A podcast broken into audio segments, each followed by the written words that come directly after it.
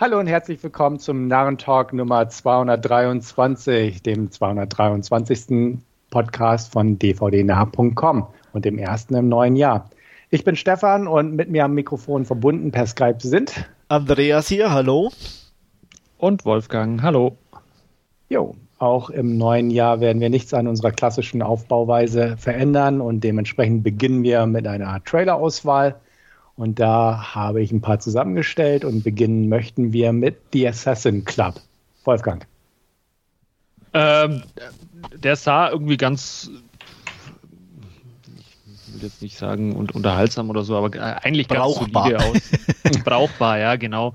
Ähm, so, so ein klassischer äh, Leih- oder Streaming-Kandidat, ich bin da jetzt nicht, nicht völlig abgeneigt, ist glaube ich auch ein, ein portugiesischer Film und, und die Eröffnungskamerafahrt ist ja äh, äh, zumindest in Lissabon, ob der Film dann auch in Lissabon spielt, habe ich da im Trailer jetzt nicht so, so gesehen, aber es ist auch eine, eine wunderschöne Stadt, von daher in, interessiert es mich auch ein bisschen und ähm, Trailer sah jetzt actionmäßig ja ganz, ganz, ganz okay aus. Ähm, Henry Golding spielt, spielt die Hauptrolle da, diesen Killer, und dann ein paar prominente Nebenrollen mit, mit Sam Neill und, und äh, Nomi Rapaz und äh, wer war noch dabei? Ich weiß es gar nicht. Aber ja, so, so, ein, so ein klassischer Leih- oder Streaming-Kandidat. Ich erwarte mir nicht allzu viel, aber er sah jetzt ganz okay aus, als äh, der Trailer. Ja, definitiv kann ich mich anschließen. Nichts Weltbewegendes, äh, bekannte Kost, sage ich jetzt mal, aber ordentlich inszeniert. Äh, hat mich natürlich, äh, Stefan, du wirst mit mir einer Meinung sein, gleich an The Tournament erinnert. Mhm. Und äh, ja, aber wie gesagt, die Action sieht gut aus. Numi, naja. genau. Sie ist halt dabei. Aber gut. Äh, nee, also werde ich sicherlich irgendwann mal gucken. Ja, dem schließe ich mich an. Ich fand den auch ganz okay. Ähm, sah nicht so glatt aus und hatte so ein bisschen so einen, so einen eigenwilligen Stil, fand ich so ein bisschen von der Kameraarbeit. Ja, und aber äh, auch, ja? Wie, wie, Wolfgang ja auch sagte, auch mal Portugal, auch mal mhm. wirklich eine, eine, eine, andere Location, nicht irgendein Ostblock oder Amerika oder so. Äh, also von daher äh, schon sehr nice. Absolut. Und dementsprechend, ja, wie ihr es sagt, ähm, behalten wir mal im Auge und gucken wir mal, wo der hier zu Lande auftaucht. Ja, dann gehen wir gleich nahtlos über an etwas konventionellere Kost und zwar Sick. Andreas. Ja, also an sich vom Trailer ganz okay, aber mich nervte dieses, äh, ja, wie soll ich sagen, dieses Phishing for Viewers mit diesen, oh, bei den Producern von Megan und total, ja, und äh, Ah, äh, also, also Kevin Williamson hat es für mich getan. Und nee, und Scream Moch ist ja jetzt auch nicht einer meiner Favorites. Sehr, die sind ganz solide, aber da bin ich halt auch kein so Fan, wie ihr das seid. Und äh, ja, ob das dann schon wieder, ich weiß nicht, ja, wir sind so clever und wir machen hier was ganz Tolles. Hm, mal gucken. Also ich bin nicht völlig abgeneigt, aber die, ich sag mal, der Trailer an sich war solide und ohne diese ganzen doofen Werbesprüche wäre ich wahrscheinlich mehr begeistert als mit. Okay.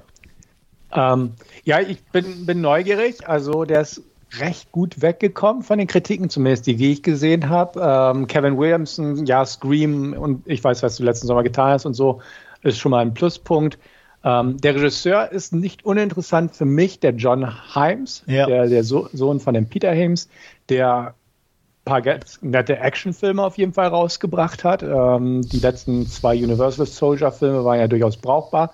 Und ein Horrorfilm, den ich nicht geguckt habe, Alone, der ist auch irgendwie vor zwei Jahren oder so in Deutschland rausgekommen, den habe ich aber noch nicht geschafft zu gucken.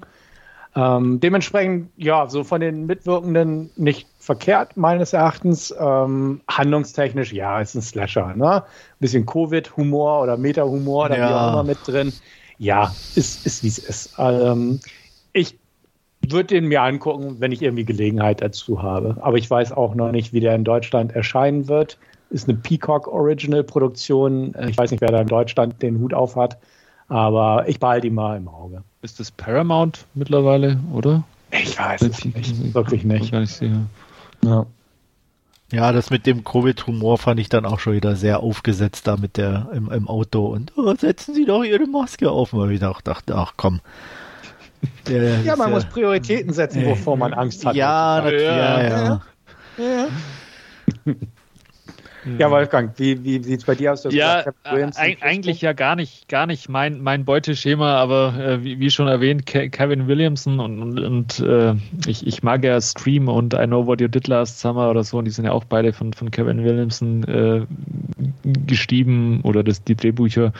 Und ich, ich bin nicht abgeneigt, muss ich sagen. Äh, sah, sah, ganz unterhaltsam aus, dieses äh, einsam verlassene Haus am See oder so und ja, äh, also besonders überraschend wird er inhaltlich vermutlich nicht sein. Es wird halt einer nach dem anderen dezimiert werden, schätze ich mal, ohne mich jetzt aus dem Fenster zu lehnen. Und ähm, ja, aber das könnte könnt für mich mal wieder so, so, so ein Horror-Slasher-Kandidat sein, den ich mir auch dann mal wieder anschaue. Goodie. Heute wechseln wir wild die Genres und wir kommen jetzt zu einem Film Noir, Marlow. Beginne ich jetzt einfach mal. Ah, ja, ist halt so, so ein klassischer Film Noir, irgendwie Liam Neeson, Diane Krüger. Weiß nicht. Ist, ist bestimmt okay und kann man sich bestimmt ansehen, aber wirklich umgehauen hat mich der Trailer nicht. Es kommt alles relativ bekannt vor. Femme Fatale ist dabei, ja, ne, vom, vom Outfit von Marlo und so weiter, von der Inszenierung, von der Ausstattung, alles so, wie es sein sollte, wahrscheinlich irgendwo. Ähm, aber es ist irgendwie nicht meins. Ähm, ab und an gucke ich gern solche Filme, aber irgendwie der Trailer hat mich nicht so richtig abholen können. Ja, es war, war jetzt schon äh, über den durchschnittlichen Liam Neeson-Filmen, die die letzten Jahre so, so erschienen sind. Zumindest macht der Trailer so den Eindruck, aber so richtig begeistert hat mich jetzt Marlow auch nicht. Ähm, ja, sah sehr, sehr, sehr konventionell aus. Ich muss war dann oder fühlte mich unweigerlich dann ja auch direkt an, an LA Confidential auch irgendwie erinnert, ähm, den ich sehr schätze und, und da, ja, weiß ich nicht, da, da wird er vermutlich nicht, nicht rankommen. Ähm, auch so, so ein Streaming-slash-Leih-Kandidat, aber ja, besonders viel Hoffnung habe ich ehrlich gesagt auch nicht. Ja, die Ausstattung ist, ist ganz nett. Ähm, aber wie ihr sagtet, vom, vom, vom Trailer her, ähm, ja. Es ist halt einfach nichts Neues in Anführungsstrichen mhm. und das dann nochmal auf alt gemacht und ähm, mag wirklich ganz interessant werden als Film. Äh, definitiv einer von äh, der besseren Sorte, zumindest vom Aussehen her von Liam Neeson und mal was anderes als sein typischer Revenge-Kram, ähm, den er sonst so von sich gibt in den letzten Jahren, aber ja, ich, ich denke mal, wenn er irgendwo auf dem Streamingdienst oder so auftaucht, werde ich ihn mir sicherlich gucken. Vielleicht lieber. Ja. ja. Hm? ja. Vielleicht, lieber mal alte Humphrey Bogart-Filme schauen, stattdessen ja, da wollte ich ja auch etliche Detektivs. So, da gucke ich mir dann tatsächlich lieber einen alten Film Noir dann an. Ah, ähm, da habe ich wahrscheinlich mehr davon. Hm. Ja gut, sind wir uns da auch mal wieder einig. Und jetzt mal wieder was anderes, ein Vietnam-Film. Andreas, Ambush. Ja, ach mein, die, die, die tollen Amerikaner kämpfen wieder gegen die Bösen, die eigentlich ja. ihr Land verteidigen. Ich weiß nicht, ob ich das in, in, in der Neuzeit immer noch brauche. Er sieht solide gemacht aus. Äh, inhaltlich hat er mich jetzt nicht wirklich angesprochen. Ja, ging, ging mir ähnlich. Der Trailer ist auch immer irgendwie so um dieses eine große Setpiece da äh, rum, rumgedreht und dann äh, die Tunnels ja, vermutlich nicht, nicht ähm, all, allzu schwer äh, her, herzustellen oder so. Äh, keine Ahnung, äh, sah jetzt sehr, sehr B-Movie durchschnittlich aus. Ähm, ein paar prominenten Namen in, in, in der Besetzung, aber äh, hat mich jetzt äh, auch nicht, nicht wirklich interessiert. Ähm, da, äh, keine Ahnung, ich glaube, nee, Tunnel Rats hatten wir nie besprochen von Uwe Boll, oder? Das war eher so auch so ein, so ein Film zum Fremdschämen, der aber ja auch da diese Vietnam-Thematik aufgegriffen hat. Ich weiß es nicht. Ja. Ähm, den fand ich aber gar nicht so schlimm. Ich, ich, glaub, ich, ich bin mir nicht sicher und ich weiß es nicht, hatten wir den besprochen, weil ich habe den auch irgendwie auch nicht, nicht so, so wirklich schlecht in Erinnerung. Ähm, aber ja, also, also doch, in, in der Tat. Äh, Nahentalk Podcast Nummer 10, Tunnel Rats. Okay. War ich da schon bei?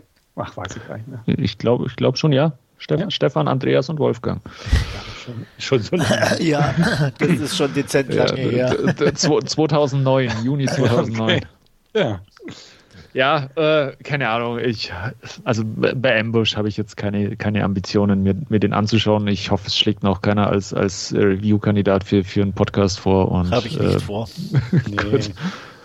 Nee, als Review-Kandidat würde ich den auch nicht vorschlagen. Wenn er mal irgendwie bei Netflix oder so auftaucht, könnte ich mal reinschauen. Einfach, ja, ist halt ein Kriegsactioner, ne? Ja, Tunnel Rats war nicht so schlecht, aber wahrscheinlich, wenn du sagst, 2009 oder 2008 haben wir den besprochen. Seitdem habe ich den natürlich auch nicht mehr gesehen. Naja. Ähm, und so sehr reizt mich die Thematik jetzt auch nicht. Also, ja, es ist jetzt nicht was, was ich kategorisch ablehnen würde zu gucken, aber so große Ambitionen oder Hoffnung darauf, da wirklich einen Knacher vorzufinden, habe ich auch nicht. Okay, dann kommen wir wieder zu was ganz anderem, nämlich zu Unicorn Wars. Wolfgang. Äh, ja, okay. das sah jetzt ganz witzig aus, muss ich gestehen, mit diesen Cartoon-Figuren, die da äh, gegen die Einhörner kämpfen. Äh, aber ob man das halt auf, auf Spielfilmlänge erträgt, das ist halt eher so ein Ding, wenn das mal so, so, so Sketch-basiert mal so ein paar Minuten, dann, dann ist das ganz okay, aber in Spielfilmlänge kann ich mir das halt beim besten Willen nicht vorstellen. ähm, aber ja, es, ist, es sah schon irgendwie abgedreht nice aus, muss ich, muss ich gestehen, äh, mit diesem äh, ja doch eher Humor für Erwachsenen und auch ja durchaus äh, sehr, sehr comichaft blutig ähm, und, und dann äh, äh, äh, das, das, Spanisch mit den englischen Untertiteln hat es natürlich auch noch irgendwie äh, we weiter äh, in, in, in, in so eine Ecke irgendwie gestellt, was irgendwie sehr, sehr passend und, und äh, nicht ganz unamüsant war, muss ich gestehen. Und ähm, ja, Ah, vielleicht irgendwann mal, aber wie gesagt, ich, ich tue mir da echt schwer, mir das in, in Spielfilmlänge vorzustellen. Ja, so als Trailer ist eigentlich schon, ja. reicht's völlig irgendwie. Ja. oder vielleicht ein Kurzfilm oder so könnte man sich ja. da noch gut vorstellen, aber da stimme ich dir zu. Also ich kann mir auch nicht vorstellen, dass das über 90 Minuten irgendwo äh, taugt. Ähm, das ist halt wieder auch so, ein, so eine, da hat irgendeiner so eine, hey komm, lass uns was mit, mit Einhörnern machen und die werden irgendwie bekriegt oder so und von, von putzigen Teddys und was weiß ich und oh, Brüll, super Lacher. Ja. Ja, ich, ich würde ihn mir schon angucken, einfach weil ich neugierig bin. Ich teile eure Befürchtungen, definitiv. Aber ich bin jetzt nicht abgeneigt, mir den Spaß mal einfach zu geben, in der Hoffnung, dass er ganz lustig ist. Ähm, weil, ja, ja, theoretisch so klein als, als so Webisodes oder so, ja. als so kleine Shorts hintereinander, wird es wahrscheinlich besser sein. Aber ich, ich bin neugierig, weil es sah lustig aus. Ähm, der Humor ist halt ein bisschen erwachsenorientierter. Die Optik fand ich auch ganz putzig, nett irgendwie gemacht. Also ist halt so die Frage, die jetzt gerade ja sowieso im Raum steht. Hält es durch auf Spielfilmlänge oder nicht? Aber das würde ich Risiko das auf jeden Fall mal eingehen wollen. Wenn sich da auch wirklich irgendwie wieder die Gelegenheit bietet, keine Ahnung, wie der hier erscheinen sollte, keine Ahnung. Hab da noch nichts gelesen. Okay. Zuletzt, zu guter Letzt will ich sagen, haben wir noch Bo is Afraid ausgesucht. Und da fange ich einfach mal an. Ähm, allein schon, weil er von Ari Aster ist, äh, Heredity und Midsommar ist es irgendwie Pflichtprogramm für mich, mir den anzugucken. Der Trailer sah schräg aus. Angeblich geht er rund drei Stunden. Das ist natürlich auch wieder so ein Faktor, wo ich sage, eher nicht im Kino, aber zu Hause auf jeden Fall. Ähm, Midsommar, der Director's Cut ging auch ungefähr drei Stunden. Ähm, hatte ich auch kein Problem mit. Und ich mochte die zwei Vorgängerfilme. Der hier sieht schräg aus, gut gespielt bestimmt auch gut gespielt von Joaquin Phoenix. Ähm, fast skurrile Ideen, auch wieder ein bisschen Zeichentrick drin und ähm, Theaterart oder eh, wie man es beschreiben möchte. Äh, von der Story her habe ich jetzt nicht nachgelesen, worum es da konkret geht, was man so vom Trailer sah. Kann man sich ein bisschen zusammenreimen, aber ich bin sehr gespannt drauf und hoffe einfach auf ähm, kreatives Kino und ähm, werde dann auch gern berichten. Schweigen. Ich wollte gerade sagen. ähm, ja, ich ich weiß es nicht. Also Hereditary war, fand ich okay, Midsommar fand ich auch okay. Die haben mich beide aber nicht wirklich abgeholt, so dass ich sage, wow, was für tolle Filme im Vergleich zu vielen anderen, die die ja abfeiern. Ähm, hier ist es ähnlich. Ähm, ich, ich, ich weiß, also ich ich brauche dieses Spiel mit diesem Verjüngen, Verhalten, mit dem gleichen Schauspieler nicht. Ähm, mir war das oder ist es in der Regel lieber, wenn es dann unterschiedliche Darsteller sind, die das machen. Das alles, das wirkt immer für, für mich immer einfach wie ein Gimmick. Und ähm, ähm, da geht eigentlich mehr für meine persönlichen äh, Vorstellungen zu viel verloren, weil es einfach so reduziert wird auf dieses Gimmick. Und ähm, an sich, ähm, ja, sieht gut aus und solide und ähm, aber ich fühlte mich auch hier nicht wirklich angesprochen. Ähm, Bo hat Ängste, ja, das sieht man. Ähm, die versucht er zu verarbeiten. Ähm, wie das Ganze sich dann zusammenfügt, ähm, keine Ahnung, wird man dann im Film sehen. Ob ich es sehen will, weiß ich noch nicht. Ich bin sicherlich, der wird auch Begeisterungsstürme auslösen, wie die anderen beiden auch. Ähm, ich werde man sicherlich irgendwann angucken, der Vollständigkeit halber, bin aber vorsichtig, sagen wir mal so. Ja, ich, ich konnte mich ja noch nicht durchringen, die beiden Vorgänger, die ja genannt worden sind, äh, anzuschauen. Ähm, und äh, mir geht es jetzt bei, bei dem Trailer auch ähnlich. Also äh, der äh, holt mich jetzt nicht hin, hinterm Ofen hervor oder so. Ähm, der, der sah wirklich äh, solide aus und, und das sind bestimmt auch wieder tolle darstellerische, darstellerische Leistungen drin. Aber ich, ich, ich bin halt irgendwie äh, äh skeptisch, dass er, wie, wie du es gesagt hast, Andreas, dass, dass, dass, er mich unter Umständen halt auch nicht abholt und dann äh, mich da jetzt äh, äh ja drei Stunden hinzusetzen und dann wirklich anspruchsvolles, anstrengendes Kino anzuschauen ah, weil, weiß ich dann auch nicht. Da, da bin ich mittlerweile so alt, wo ich dann sage, da ist mir meine Zeit dann auch irgendwie zu, wir haben, schade wir haben oder so. Die, die, Probleme selber oder alle hinter uns ja. gelassen oder so. Wir müssen die nicht auch noch gucken. Ich ja. weiß es nicht, aber nee, keine, keine, keine, Ahnung. Ähm, also, äh, wie gesagt, ich, ich sehe seh da schon irgendwie den, den künstlerischen Wert in, in, an, an, dem Film oder was der Trailer jetzt vermittelt oder so, aber ich weiß halt nicht, ob es was für mich ist. Und ähm, ja, äh, ich, ich bin mir jetzt unschlüssig. Ich habe jetzt die anderen beiden Trailer von, von Harry, wie heißt der? Harry Dead? Harry, ich kann es nicht aussprechen. Harry Dead, ja, wie auch Harry immer. Und, und dead, yeah. ja, genau. Und, und Midsommar, ich habe die Trailer nicht mehr, mehr, mehr so im, im Hinterkopf, aber inhaltlich der zugänglichste wird, scheint jetzt zumindest Bo is Afraid äh, zu sein, würde würd ich jetzt einfach mal sagen. Also er ist zumindest der, der am wenigsten horrorfilmmäßig wirkt. Ja, ja definitiv. Äh, ne? Also, weil Hereditary und Midsommar sind halt schon ähm, ja eher, eher in der Horrorfilm-Ecke, ja. wobei ich würde fast sogar sagen, dass Hereditary sogar noch eher mehr Horror ist als Midsommar.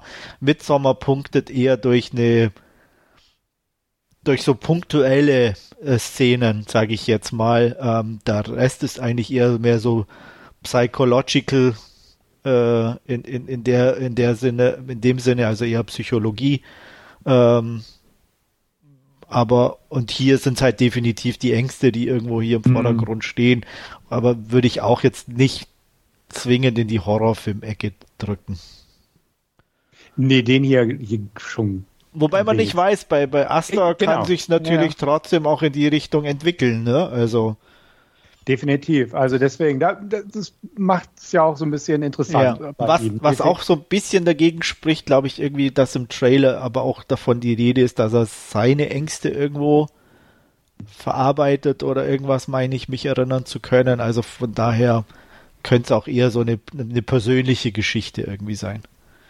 Ja, also ich bin auch mal gespannt, wenn, wenn der rauskommt, was da so die Kritikerstimmen sind. Und ähm, aber wie gesagt, ich gucke mir auf jeden Fall an. Auf jeden Fall zu Hause, weil wie gesagt, drei Stunden im Kino sitzen, äh, ja, ich, ich, will nicht sagen, ich bin da zu alt für oder so, aber so drei Stunden im Kino sitzen ist schon nicht optimal, sagen wir es mal so. Ja. Also, ja, ja. Also sonst hätte ich mir Babylon zum Beispiel auch ganz gerne im Kino angeguckt, der bestimmt auch nicht so umwerfend toll ist. Und deswegen denke ich mir auch, so zu Hause in Ruhe ist schon okay. Etwas gemütlicher. Okay, gut. Irgendwelche Nachschübe in Sachen Kommentare oder so? Mm -mm. Nee. Mm okay, dann gehen wir jetzt zu unserem Last Scene Block über und den eröffnet heute der Andreas mit Filmschnipseln. Genau, ich habe mir verschiedenste Sachen angeguckt und werde mal versuchen, versuchen, äh, ist glaube ich das, das passende Wort, äh, weil es dann doch ähm, ja nicht so ganz einfache Sachen sind teilweise, äh, euch da ein bisschen was dazu zu erzählen. Ähm, anfangen möchte ich mit äh, Nicholas Winding Refns neuem Projekt ähm, Kopenhagen Cowboy, der eine Miniserie, die auf Netflix läuft und ähm, ja, ich ja, man kann nur sagen, typisch Reffen.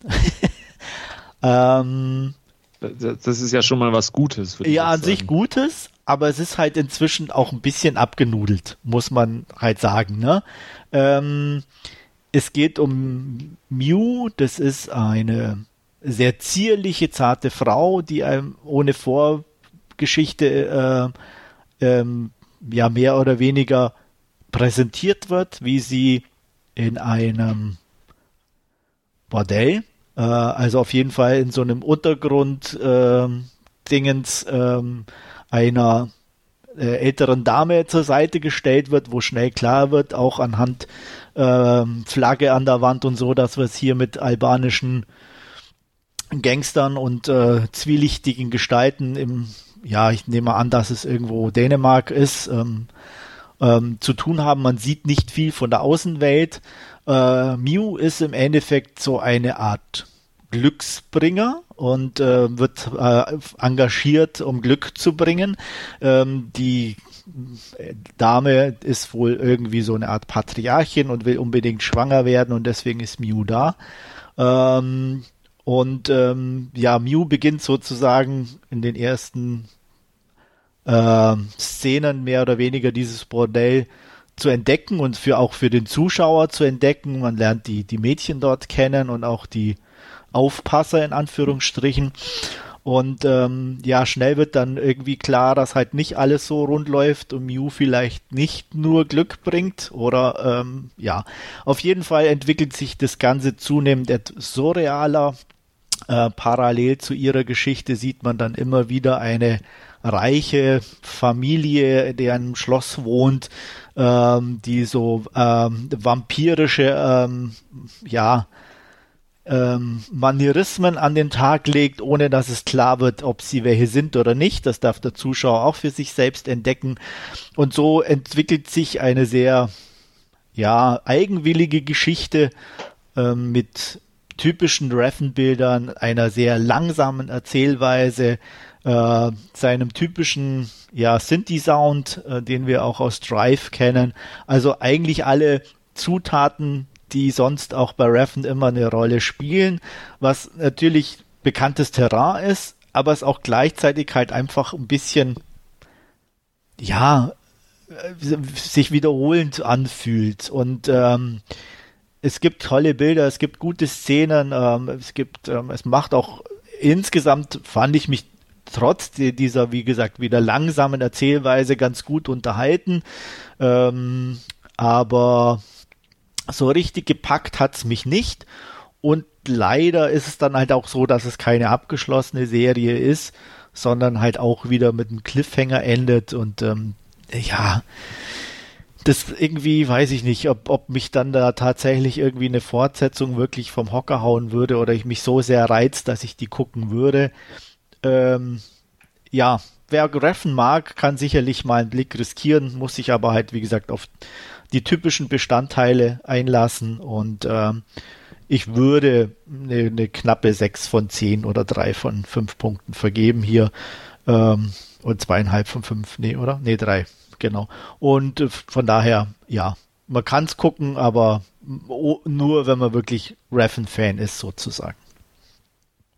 Habt ihr Interesse? Interesse habe ich schon. Also ich bin gespannt. Ähm, Raffin mag ich eigentlich ganz gern und ich hatte schon gelesen, dass es so, so quasi ein Best-of irgendwo seine Stile drin ist, ja. ohne jetzt wirklich, wirklich ein Karriere-Highlight zu sein. Äh, dementsprechend deckt sich das irgendwie mit dem, was du ja gesagt hast. Es ist auf Netflix verfügbar. Ich mag Raffin, also dementsprechend werde ich da mal reinschauen. Ja, äh, geben mir prinzipiell ähnlich. Äh, mich schreckt jetzt das offene Ende ein bisschen ab, muss ich sagen. Aber gut, da, da muss ich dann wohl, wohl mitleben, aber. Ja, ja man kann es auch, ich meine, es ist so halboffen, ne? Man kann es ja, natürlich okay. für sich da, ist so, aber so abgeschlossen, aber es sind halt, ich sag mal, passieren halt zum Schluss noch ja. Sachen, die halt äh, den, den, die, den Weg offen lassen für eine Fortsetzung. Und ähm, das ist ein bisschen schade. Ähm, er ist nicht so brutal wie oder hat nicht so diese Gewaltspitzen wie in anderen so, schon seiner äh, Geschichten, ähm, wobei es trotzdem äh, das ein oder andere natürlich gibt, wo ein bisschen härter ist. Ähm. Und Mew ist schon sehr charismatisch in ihrer ich sag mal, zierlichen, zerbrechlichen und, und sehr undurchschaubaren, kaum, also da, man sieht keine Gesichtsregung und so. Und das hat natürlich schon irgendwie was ja. Faszinierendes, sie da zu beobachten und zu begleiten. Hm. Also ich werde auch irgendwann mal einen Blick riskieren. Gut, dann habe ich noch geguckt, äh, eine Animation, ein, ein Animationsfilm, The Spine of Night. Ähm, das ist so eine Art Dark Fantasy Horrorfilm, ähm, der, ja, wie soll ich sagen, irgendwie ähm, schon sehr an diese alten 70er Jahre Bakshi-Geschichten so ein bisschen erinnert vom, vom Ding her. Er ist sehr brutal. Ähm, die Hauptdarstellerin ist so eine, ja, spielt auch in der, ja, ja, so typisch 70er Jahre, läuft mehr oder weniger nackt rum und ähm, ist also interessant, aber ich bin kein Fan von diesem, diesem, diesem Zeichenstil irgendwie. Ähm, die, die Hintergründe sind ganz gut gezeichnet, aber äh, die, wenn man sich den Trailer mal anguckt, äh, diese, diese Gesichtsanimation oder die, die, die, ja, die Zeichnung der Gesichter ist so, äh, also ich, ich würde es nie so hinkriegen, nicht, nicht falsch verstehen, aber es ist halt irgendwie was, ähm, wo ich sage, das, das ist nichts, was mich anspricht oder wo ich, wo ich mhm. irgendwie dabei bin, äh, in dem Sinn oder ähm, interessant sind noch so ein bisschen die, die, die ähm, Stimmen, die, die äh, beteiligt sind. So, also es ist wirklich gut, gut gemacht mit, äh, mit, dem, mit den Darstellern. Lucy Lawless ist dabei zum Beispiel, Patton Oswald, äh, Joe Manganiello oder Larry Fessenden, also schon bekanntere Namen. Ähm, von daher definitiv gut. Ähm, der Fantasy-Aspekt Aspekt ist toll. Wie gesagt, es ist, geht relativ deftig zur Sache mit, mit viel Blut und so weiter aber ich war nie so richtig dabei. Durch den Zeichenstil hat mich das ein bisschen kalt gelassen. War auch nie so ein Bakshi-Fan und ähm, aber wer, wer sowas mag und, und ähm, da Spaß dran hat, der wird das sicherlich mögen und auch äh, besser honorieren können als ich.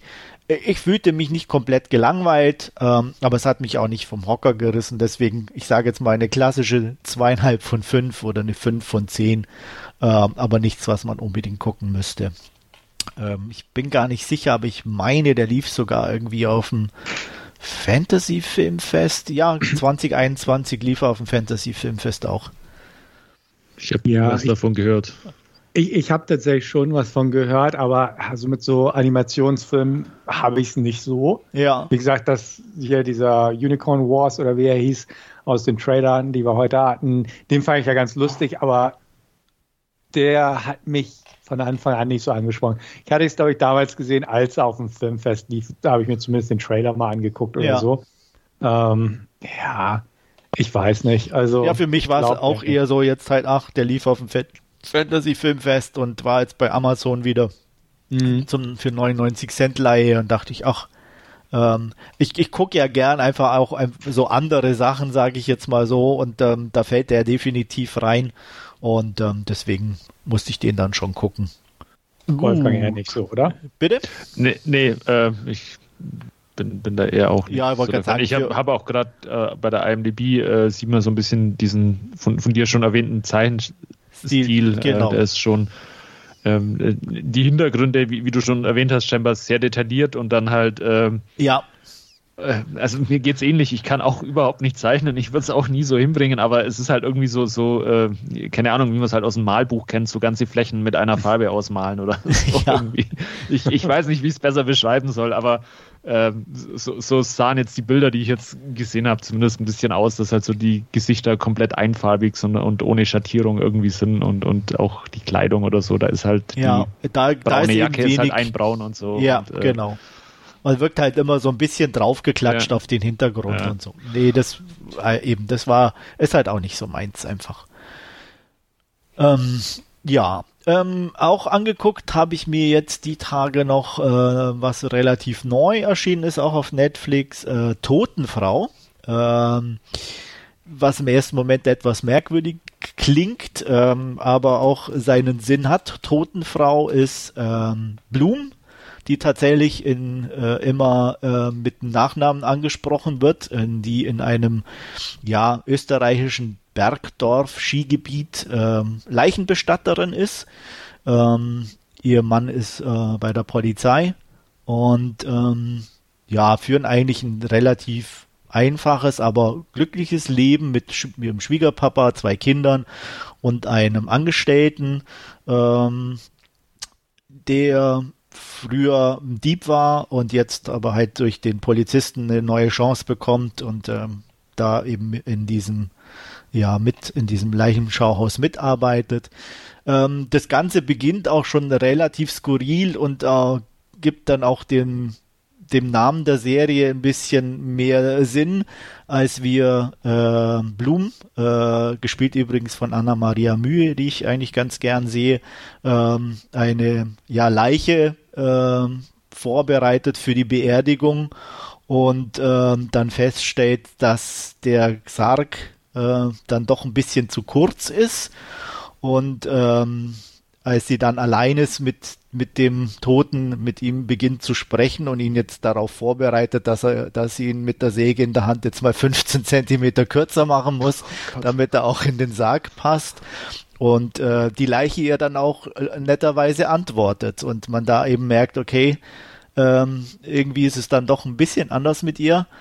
Ähm, das Ganze wird aber zum Glück nie wirklich irgendwie so zum Selbstzweck ausgeschlachtet, so, sondern halt wirklich an ganz speziellen Stellen auch ähm, eingestreut. Ähm, ein Bruch bekommt die Serie relativ schnell am Anfang, ähm, in dem ihr Mann vor der Haustür äh, überfahren wird. Äh, der Fahrer begeht Fahrerflucht. Und ähm, ja, er stirbt und sie mit den Kindern und äh, der Leichenhalle allein gelassen wird und ähm, sie die Welt nicht mehr versteht und aber schnell rausbekommt, dass ihr Mann dann doch irgendwo ein Geheimnis hatte. Äh, er hat ein zweites Handy und ähm, sie versucht einfach rauszufinden, was steckt dahinter. Und ähm, ja, was, was für Geheimnisse verbirgt dieses Bergdorfchen. Ähm, das Ganze ist, muss man sagen, von der Idee her, die sich dann ähm, so ausbreitet oder von der Geschichte nichts Neues. Ähm, man kennt dann so langsam schon die Zutaten, man weiß dann auch relativ schnell, wer so mit drin hängt und wie. Ähm, trotzdem ist es gut umgesetzt, solide umgesetzt. Ähm, die die ähm, Aufnahmen sind toll von den Bergen und so. Sie fährt äh, mit dem Motorrad ihres Mannes dann immer durch die diese Bergpässe ähm, und ähm, das hat schon irgendwie so ein so ein ja eine, eine tolle Atmosphäre in dem Sinne und ähm, ist eigentlich auch durch die Reihe solide gespielt. Ähm, wie gesagt, Anna Maria Mühe äh, klasse, die finde ich eh in, in, dem Sinne gut. Äh, die ragt hier auch meiner Meinung nach ein bisschen auch raus gegenüber den anderen. Äh, hat natürlich auch die meiste Screentime als Hauptdarstellerin. Ähm, ja, leiden tut's halt wirklich unter der generischen Geschichte so ein bisschen, die hauptsächlich aufgepeppt wird durch die ich sage jetzt mal, die Entwicklung, die sie macht, die, äh, die Sachen, die man so nach und nach ganz leicht über sie erfährt, äh, dass sie auch nicht die ist, die sie vorzugeben scheint und ähm, die dann doch äh, der höhere Bodycount in Anführungsstrichen, der sich dann durchzieht, als man am Anfang vermuten lässt. Und ähm, deswegen fand ich mich auch hier eigentlich durchgängig gut unterhalten. Wer, ich sage jetzt mal, bisschen bessere deutsche Serien mag und jetzt nicht das, den großen Wurf erwartet, macht sicherlich nichts falsch. Ähm, ich fand mich ganz gut unterhalten. Ähm, es ist relativ abgeschlossen, wobei auch hier so in der letzten Folge natürlich wieder ein Hintertürchen offen gehalten wird, das eventuell weitergehen könnte. Ähm, spielt auch mehr in der österreichischen Alpengegend, was dann auch so einen eigenen Reiz wieder hat. Und ähm, von daher eine kleine Empfehlung wäre zu viel gesagt, aber wie gesagt, wer deutsche Sachen mag, ähm, kann sich hier sicherlich mal einen Blick riskieren mit der ersten Folge. Äh, sind auch, glaube ich, nur sechs Stück. Äh, ich sag mal 45, 50 Minuten auch relativ überschaubar. Und ich würde hier sechs von zehn oder drei von fünf Punkten vergeben.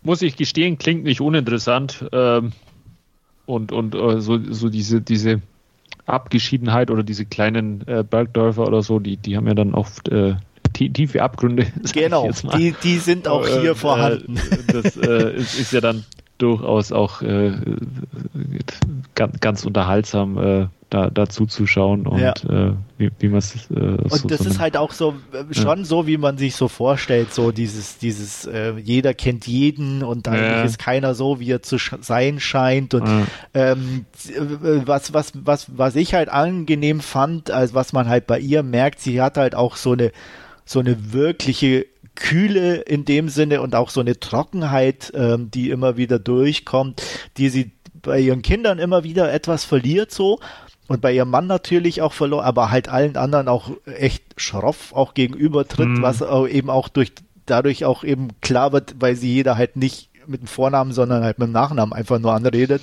Äh, Blum, komm mal her oder Hallo Blum so, ne, als Nachname. Und das ist dann auch schon relativ ungewöhnlich. Ähm, und äh, ja, wird aber auch klarer, wenn man dann so nach und nach so ein bisschen was über ihre Vergangenheit erfährt. Ähm, was aber auch nie zu viel Raum einnimmt, was ich ja. auch ganz gut fand. Ähm, oft ist ja so, dass dann immer mit Flashbacks permanent und äh, die komplette Lebensgeschichte. Und hier ist es wirklich so mal so, hier so ein Satz und da so ein, so eine kleine Szene, die schon fast wie ein Traum wirkt, so ein bisschen. Also, das fand ich ganz angenehm. Ja. Also wie gesagt, äh, klang nicht uninteressant. Ja, ich äh, denke. ich mir bei Netflix mal auf, ja, auf die für, Liste packen. Für dich wahrscheinlich interessanter als für Stefan. Das glaube ich auch, weil ich noch so viele Serien und Filme gucken wollte, ja, eben. dass das jetzt nicht so ja. irgendwo oben in der Prioritätsskala landet. Ja. Habe ich mir fast gedacht. Aber mhm. Wolfgang, wenn du es geguckt haben solltest, wäre nett, wenn du mir ein Feedback ja. geben könntest. Ja. Ich werde es jetzt erstmal auf die Liste packen und dann. In fünf Jahren vielleicht mal löschen. Wird wieder. noch viel, viel, viel Wasser die Gebirgsbäche runterfließen, vermutlich. Wie, wie, das, äh, ja, das, das dann mal. Ich verstehe es, mir geht es ja mit vielen ja. anderen Sachen genauso, wo man dann immer auf die Liste packt und denkt, ach, das könnte ja. ich auch mal. Und irgendwie ja. nach zwei Jahren geht man seine Liste durch und ach, das gucke ich eh nie und das gucke ich eh nie mehr. Ja, kennen wir alle. Aber ich wollte nur sagen, ich habe fertig. Alles klar. Dann ist Wolfgang dran und er hat keine Filmschnipsel, sondern einen konkreten Film, den er uns heute vorstellen wird. Ja, aber den auch nur ganz kurz in einer Schnipselform sozusagen. Ähm, ich, bei mir ging es weniger anspruchsvoll zu wie bei Andreas. Ich habe mir den achten Teil mittlerweile aus, aus der Eberhofer-Reihe angeschaut äh, mit dem schönen Titel Google-Hupfgeschwader. Ähm, gleich vorweg, es ist im Prinzip äh, Business as usual in, in der Reihe jetzt mittlerweile. Ähm, Fra Franz Eberhofer ist immer noch der Dorfpolizist von, von Niederkaltenkirchen, aber ähm, ja, wie sein, sein Spezi und, und Freund Rudi Birkenberger erfährt, ähm, steht das zehnte Dienstjubiläum an, das zehnjährige Dienstjubiläum, wo sogar der Herr Staatssekretär kommt und, und der Birkenberger aber ja nicht eingeladen ist, was, was dem Rudi nicht so wirklich schmeckt. Und ähm, ja, äh, noch dazu ist, äh, sind 17 Millionen im, im Lotto-Jackpot und äh, die, äh, die Oma möchte eben äh, ja da, dass jeder einen Lottoschein ausfüllt, den sie dann abgeben kann. Und bei Lotto Otto gibt sie dann eben ja Lottoscheine für 500 Euro ab. Und in dem Moment ähm, ja wird eben auch auf den Lottoladen vom Lotto Otto geschossen und ähm, der schnallt nicht so äh, wirklich, weil er ein bisschen einfältig ist, der Lotto Otto. Ähm, aber als dann äh, ja die, die Nacht drauf auch noch äh, sein Laden abbrennt, samt der Mama mittendrin, ähm, ja, macht sich der Eberhofer dann doch mal an, an die Ermittlungen und ähm, ja, äh, äh kommt da dann auch in, ins Gehege mit äh, tschechischen Casino-Betreibern und sonstigen äh, Ganoven wie schon gesagt, äh, Business as usual in, in der Eberhoferei. Das, äh, der Fall nimmt gar nicht so viel Platz ein. Das, was ähm, ja viel, viel, viel mehr Raum einnimmt, ist so ein bisschen dieses Zwischenmenschliche rund um die Familie Eberhofer, eben ja, die, diese äh, Freundschaft zwischen, zwischen äh, äh, Franz Eberhofer und Birkenberger, die ja durchaus ein bisschen komplizierter ist und, und äh, ja, eher, eher auf einer äh, äh Nutzen- und, und Ermittlungsbasis basiert und nicht eher aus, aus gemeinsamen äh, Feierstunden. Feierstunden trifft es dann aber beim Flötzinger, beim Sanitärmann, dem örtlichen wieder, der äh, seinen Geburtstag feiert, den sie alle vergessen, ähm, dann der Eberhofer kurzfristig ein äh, Geschenk braucht und einen der Lottoscheine abzwackt und dem, dem Flötzinger äh, zum Geburtstag schenkt. Just ist das natürlich auch der Lottoschein, den sein Bruder ausgefüllt hat mit den Geburtsdaten seiner Tochter äh, oder seiner Kinder und der gewinnt dann auch noch und ähm, es weiß aber dann letztendlich keiner, äh, wo, wo, der Schein hingekommen ist, weil es der Franz eben auch den anderen nicht sagt. Und ja, la lauter so, so äh, kleine Geschichten, äh, die die Oma äh, äh, ist, ist wieder sehr sympathisch mit von, von Nancy Fuchs dargestellt. Er muss sich wieder mit seiner äh, Freundin und dem gemeinsamen Kind auseinandersetzen, dass er dann durchaus ja, mehr oder weniger vernachlässigt und ähm, der, Papa ist nach wie vor beim selber beim Gras am Baum auf dem örtlichen Hof und, und, und kiffen und da ja, hangelt man sich halt von Situationskomik zu Situationskomik. Ähm, das Finale ist, ist noch ganz interessant, äh, weil das äh, irgendwie wie ein Western, äh, wie ja, äh, so, so ein großer Shootout aufgezogen ist. Das ist ganz interessant anzuschauen. Ähm, aber le letztendlich ähm, ja, ist es mittlerweile äh, wie die anderen Teile zuvor auch. Ähm, bekommt so, solide Gags präsentiert, aber äh, inhaltlich ist jetzt da nicht mehr viel, viel Neues dabei. Äh, ich glaube, es wird auch noch einen neunten oder weitere Teile geben. Ähm, vielleicht überlegen sie sich da mal ein bisschen äh, was anderes und, und äh, bringen mal wieder ein bisschen Pep mit rein.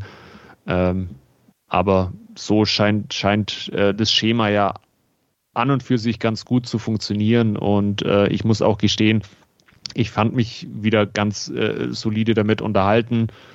Ähm, es ist halt jede Menge äh, Lokalkolorit und ähm, die sympathischen, skurrilen Charaktere machen es halt einfach und ähm, ja, äh, we wem das ausreicht, der ist auch mit Google Hupfgeschwader äh, gut bedient. Ähm, wertungstechnisch, ja, ich, ich habe eine, eine, eine 7 von 10 aufgeschrieben, aber die, da, da kommt er echt nur ganz knapp hin, also eher 6 bis 7 von 10 Punkten. Jo, so viel zu Google Hupfgeschwader. Ähm, für Stefan als, als Nordlicht vielleicht eher nichts. Genau, ich habe die Vorgängerfilme auch noch nicht geguckt, ja. also habe ich auch nicht unbedingt vorzugucken. Dementsprechend ja. bin da raus. Und Andreas, bei dir? Man hört dich nicht, wenn du gerade was sagst. Also ich höre dich gerade nicht. Ich höre ihn auch nicht. Ähm, hört ihr mich jetzt? Jetzt hören wir dich. Ah, okay. Dann gab es gerade einen kleinen Wackler. Muss ich mal äh, mein Headset bei Gelegenheit überprüfen. Ähm, ja, ich habe nur gesagt, im Endeffekt habe ich ein paar geguckt. Ich weiß nicht, wie viele, ähm, weil, wie du schon erwähnt hast, alle dann doch irgendwo sehr ähnlich und gleich sind. Ja. Und ähm, was ein bisschen schade ist und ähm, ja, ich eigentlich fand ich es ja auch ganz nett und skurril und bin ja auch auf dem bayerischen Dorf groß geworden und von daher kennt man das ein oder andere auch.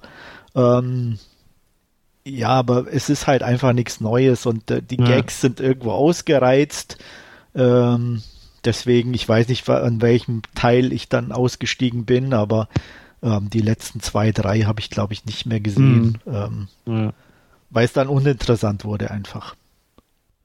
Kann, kann ich durchaus nachvollziehen. Also ähm, und äh, ja, leider, die, die Geschichten nehmen auch einfach irgendwie, es gibt keine mhm. irgendwie äh, wirklichen Geschichten, die interessant sind mehr. Das war, glaube ich, bei den ersten ein, zwei, drei Teilen noch anders. Ja. Ähm, aber ich, ich weiß gar nicht, wie viele Bücher es da mittlerweile von, Ach, von aus dieser Eberhoferei gibt Zu oder so. viele.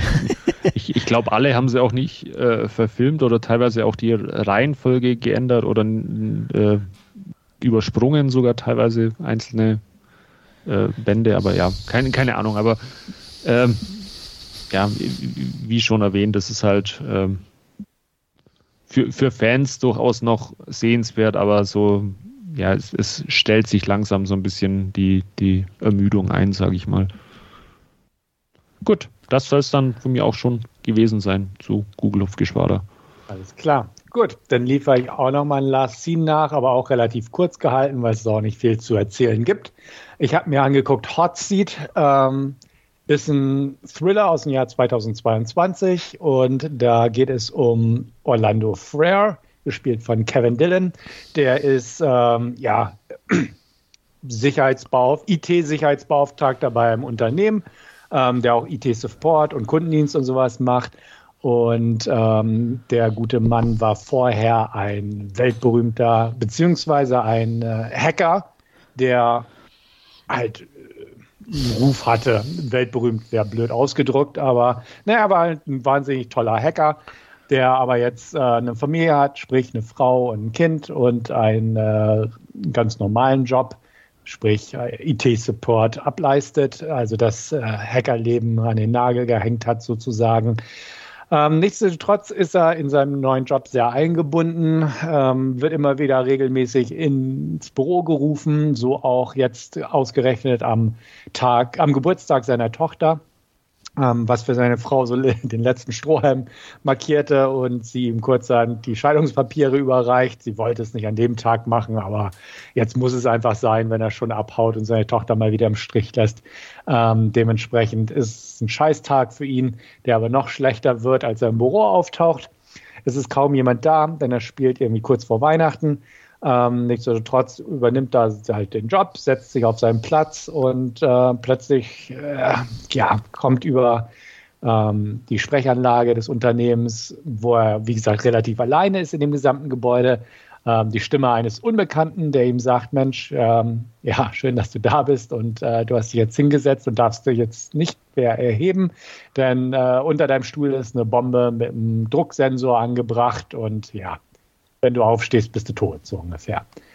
Okay, gut. Was möchte der Unbekannte? Er möchte, dass er in ein Unternehmen einbricht, die Firewall überwindet und da ja, die diversen Sicherheitssysteme überlistet, um dann natürlich Geld virtuell zu entwenden, beziehungsweise online und das dem Unbekannten zuzuschustern. Parallel dazu ähm, hat der eine, ja, einen Plan in die Wege gesetzt, sodass es so aussieht, als wäre er ein Terrorist äh, und ähm, ja, hat so ihn quasi schon als Sündenbock vorbereitet äh, und dann nehmen die Dinge seinen Lauf. Es ist halt ein blöder Film irgendwo. Also er, er, ist sehr simpel gestrickt, wie meine Inhaltsangabe schon hergegeben hat. Es kommt noch äh, die Polizei und so ins Spiel, denn der Be Film beginnt eigentlich mit der Explosion, wo ein anderer zu Schaden kommt. Ähm, wie sich herausstellt, war das der Ex-Partner des ehemaligen Hackers und ähm, die Polizei ist also schon alarmiert und ähm, es kommt auch zu einer kleinen Explosion in dem Bürogebäude, wo er sitzt. Wodurch die Polizei auch darauf aufmerksam wird, sprich das Gebäude umstellt. Es wird ein Bombenräumkommando äh, gerufen, beziehungsweise es sind eigentlich nur zwei Bombenräumexperten. Einer davon wird von Mel Gibson gespielt. Die Polizeieinsatzleiterin wird von Shannon Dorothy gespielt, die man ja auch noch von früher aus Beverly Hills 90210 kennt. Und ähm, ja, dann wird halt natürlich die Familie auch noch mit reingebracht ins Spiel und ähnliches. Und ähm, es wird auch eine andere Kollegin von ihm, die zufällig in dem Büro auftaucht, ähm, dazu gezwungen, nicht mehr rauszugehen, denn natürlich hat der Böse auch Kameras versteckt, sodass er da auch die Schritte überwachen kann. Und äh, ja, so nimmt die Sache jetzt halt seinen Lauf. Das Ganze ist aber leider halt überhaupt nicht spannend und auch nicht wirklich clever. Es ist sehr einfach gestrickt, teilweise sehr humor, unfreiwillig humorvoll, einfach gestrickt ähm, von den Passworten her, wie das so abläuft, mit den, den klassischen, wie man es aus solchen Filmen kennt, ähm, wie es verbildlicht wird, wenn jemand sich in ein System einhackt und sowas. Ähm, es ist sehr schlicht gehalten.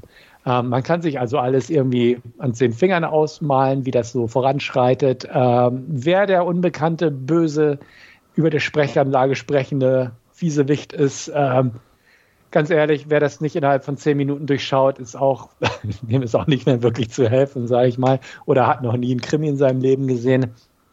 Das Ganze macht einfach nicht viel Spaß. Hinzu kommt, wenn mal was in die Luft fliegt, äh, dass es einfach echt scheiße animiert ist, das Ganze. Das Budget stand jetzt nicht so zur Verfügung, offenbar. Ähm, es spielt halt auch in diesem echt lahm aussehenden Haus die ganze Zeit und ach man, also es ist einfach ein Film, der keinen Spaß macht.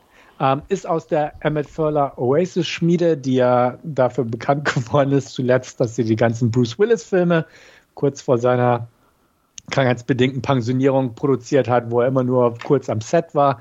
Hier war es halt Mel Gibson, der mal kurz am Set war.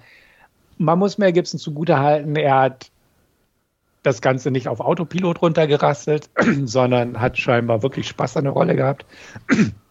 Und nützt aber auch nichts, weil seine Rolle relativ banal ist. Also, ne, er war zumindest mit Engagement dabei. Hauptdarsteller Kevin Dillon, ach, den nimmt man das überhaupt nicht ab, dass er ein Computer-Hacker-Fuzzi ist. Ähm, er hat auch immer so eine Brille, die er mal aufsetzt, mal nicht. Äh, mal sind es einfach nur katastrophale Anschlussfehler, wo er die Brille eigentlich aufhaben müsste, hat er sie zwischendurch mal nicht auf und so. Also der ganze Film ist eigentlich lieblos zusammengestückelt. Den Regisseur habe ich noch nie gehört. Ähm, das Budget war nicht da. Spannung ist auch nicht da ja, es macht einfach keinen Spaß, der Film. Zwei von zehn und eine klare Nicht-Empfehlung von mir. Ich habe ihn mir im Flugzeug angeguckt, um 90 Minuten zuzuschlagen. Das hat einigermaßen funktioniert. Ähm, der erscheint Ende Januar auch hierzulande auf DVD und Blu-ray und ist definitiv kein Kauf wert. Ähm, zwei von zehn. Euch beiden rate ich das ab, aber ich glaube, ihr hättet euch den eh nicht angeguckt. Nicht wirklich. Äh, nee, und, und schlechte äh, Hacker-Szenen gibt es ja auch in Big-Budget-Filmen, da muss ich mir dann nicht einen Low-Budget, No-Budget-Film anschauen, der das dann äh, genau. noch, schlechter macht. Ja, richtig. Also deswegen ist er ist teilweise echt unfreiwillig komisch in diesen ganzen Bereichen ja. und dementsprechend einfach Finger weg und schnell vergessen. Und somit kommen wir zu einem Film, der ein bisschen höheres Budget hatte, unsere Hauptreview Glass Onion und da wird uns Andreas mal eine kurze Inhaltsangabe bieten. Ja, ähm, Glass Onion, A Knives Out Mystery, wie der schöne Untertitel heißt, um allen klarzumachen, wir haben es hier mit einer Fortsetzung zu Knives Out zu tun. Ähm, es geht natürlich wieder um unseren allseits bekannten äh, Detektiv Benoit Blanc, äh, gespielt von Daniel Craig. Ähm, diesmal wird er eingeladen auf eine Party des Technikmilliardärs Miles Bronn auf eine Privatinsel in Griechenland. Ähm, die Gäste ist im Endeffekt der, ja, die Gang oder Clique von, von Miles Braun, äh, die schon seit Jahren miteinander befreundet sind. Ähm, die Einladung erfolgt über so Puzzleboxen, die, ähm, wo jeder im Endeffekt zuerst eine ja, Rätsel lösen muss, um dann die Einladung in Händen zu halten. Und ähm, ja, die Beteiligten äh, sind, kommen auf dieser Insel an. Es ist äh, unter anderem Dave Bautista als Duke und Kate Hudson Birdie als Birdie, Catherine Hahn Claire und ähm, Leslie Odom als Lionel und ähm, als eingeladener, aber merklich äh, um ja unwillkommener Gast ist ähm, Helen äh, bezieh beziehungsweise Andy Brandt, ähm, die gespielt wird von Chanel Monae, ähm, die ja der ein oder andere inzwischen auch kennen dürfte. Sie hat sich auch einen Namen erspielt, würde ich mal sagen. Ähm, Miles Bronn nimmt Daniel Craig bzw. Benoit Blanc gleich zu Beginn auf die Seite und fragt ihn, was er denn hier tut. Er kennt ihn zwar und mag ihn und so und es fühlt sich geehrt, dass er auf seiner Insel ist, aber er hätte ihn eigentlich nicht eingeladen. Und äh, ja, Benoit versichert, er hätte auch eine Puzzlebox bekommen und kann sich das dann aber auch nicht erklären. Aber wenn er jetzt schon mal hier ist, dann verbringen sie halt eine schöne Zeit und ähm, Mais lässt auch gleich durchblicken, dass er für den Abend ein kleines Krimispiel veranstalten möchte. Und ähm, ja, Benoit Blanc ist natürlich herzlich eingeladen, daran teilzunehmen. Ähm, die, es wird schnell klar, dass jeder der beteiligten Partygäste ein spezielles Verhältnis zu Miles hat. Im Endeffekt ist jeder von ihm abhängig, äh, aus den unterschiedlichsten Gründen. Und ähm, ja, der Tag plätschert vor sich hin ähm, mit wenig Überraschungen, als am Abend dann das Krimispiel stattfinden soll. Äh, crasht Benoit es, indem er im Endeffekt schon, bevor es überhaupt losgeht, äh, die komplette Lösung ähm, darlegt. Und äh, alle sind ein bisschen geknickt, vor allem natürlich Miles Bronn. Ähm, und im Laufe des Abends äh, geschieht trotzdem ein Mord, den ich hier gar nicht vorwegnehmen möchte. Aber auf jeden Fall gibt es genügend zu tun für Benoit. Und wer der Mörder ist, wer damit zu tun hat und wer nicht und wer das Ganze überlebt, das könnt ihr euch selbst angucken. Und wir werden jetzt über Knives Out Mystery Glass Onion sprechen. Ich gebe zurück an Stefan. Jo, du hast Whisky vergessen.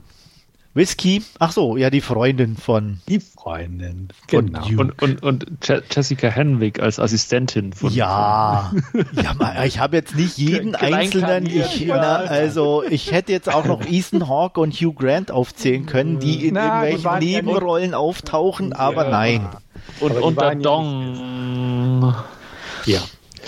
Genau, Cameos gab es genug. Ähm, ich fange einfach mal an damit, dass es ja eine Fortsetzung ist und ich möchte nochmal betonen, dass ich den ersten Teil sehr mag. Ähm, ich weiß nicht, wie es euch beiden da so geht. Ich habe das nicht mehr in Erinnerung. Vielleicht könnt ihr mir da nochmal Ich sch schätze den ersten Teil auch sehr. Ich fand den wirklich klasse. Ja, der war auf jeden Fall unterhaltsam und ähm, ja wohl auch erfolgreich genug, um eine Fortsetzung zu machen. genau, der erste Teil lief damals noch in den Kinos und zwei und Teil drei, der kommen wird oder soll, ähm, sind jetzt Netflix-Eigenproduktionen. Ähm, deswegen hatte ich mich prinzipiell nicht wegen der Netflix-Sache, aber weil ich den ersten Teil mag, auf den zweiten sehr gefreut und ähm, muss sagen, ich fand es ganz interessant, einfach die Art, wie da rangegangen wurde, anfangs zumindest. Einfach ähm, das, der erste Teil spielte halt im, im, alten Amerika, hätte ich jetzt fast gesagt, in, in einem Haus die meiste Zeit. Äh, während der zweite Teil jetzt sonnendurchflutet Griechenland, Privatinsel. Und das ist auch so im Prinzip sinnbildlich für den ganzen Film. Er ist einfach mindestens zwei Nummern größer. Und das hat Vor- und Nachteile auf jeden Fall. Wie gesagt, vom Setting her ist es komplett was anderes. Und von der Handlung her ist es halt auch von den Rätseln, von den Rätseln an sich, von den Rätsellösungen, von dem ganzen Gimmicky-Kram äh, auch eine Nummer größer und ähm, hat Vor- und Nachteile das Ganze, ohne jetzt auf, auf groß was einzugehen, auf das wir wahrscheinlich nachher noch eingehen werden, nämlich äh, den Ausgang des Ganzen, ohne jetzt Spoiler zu nehmen. Aber wie das Ganze ausgeht, hat auch viel mit größer zu tun mit diesem Begriff. Ähm, ich fand die Figurenkonstellation okay, also von den Figuren her, die, die eingeführt wurden, von ihrer Beschaffenheit her. Ähm, das Ganze ist klamaukiger, möchte ich sagen, als der erste Teil, der jetzt auch mehr augenzwinkernd war. Aber hier war es vom Humor her auch ein bisschen, würde ich sagen, eine Nummer draufgesetzt. Ja, genau. Ich gebe erstmal an Wolfgang weiter. Äh, ja, das trifft es eigentlich ganz gut, dieses draufgesetzte. Also er feiert ja da in den ersten Minuten schon irgendwie äh, äh breit oder feuert Breitseiten an alle möglichen Richtungen ab, an äh, äh, äh sei es Dave Bautistas Figur als, als äh, Männerrechtsaktivist mit seinem YouTube-Kanal, der dann aber halt auch zu Hause bei Mama wohnt, die ihn dann ohrfeigt, weil er, weil er sie anfährt und, und Kate Hudson, die als, als ehemaliges Model, Modedesignerin, eher durch ja, rassistische Tweets oder so auffällt, wo, wo ihr es gar nicht klar ist und, und wo es ihre Assistentin, die dann von Jessica Henwick eben gespielt wird, wieder rausreisen muss. Und ja, äh, auch, auch diese äh, äh ganzen Corona-Anspielungen, äh, die, die es dann gab und, und äh, äh, ja, man kann eigentlich in den ganzen Figuren, wenn man so ein bisschen sich populär kulturell interessiert oder so, man, man findet da immer wieder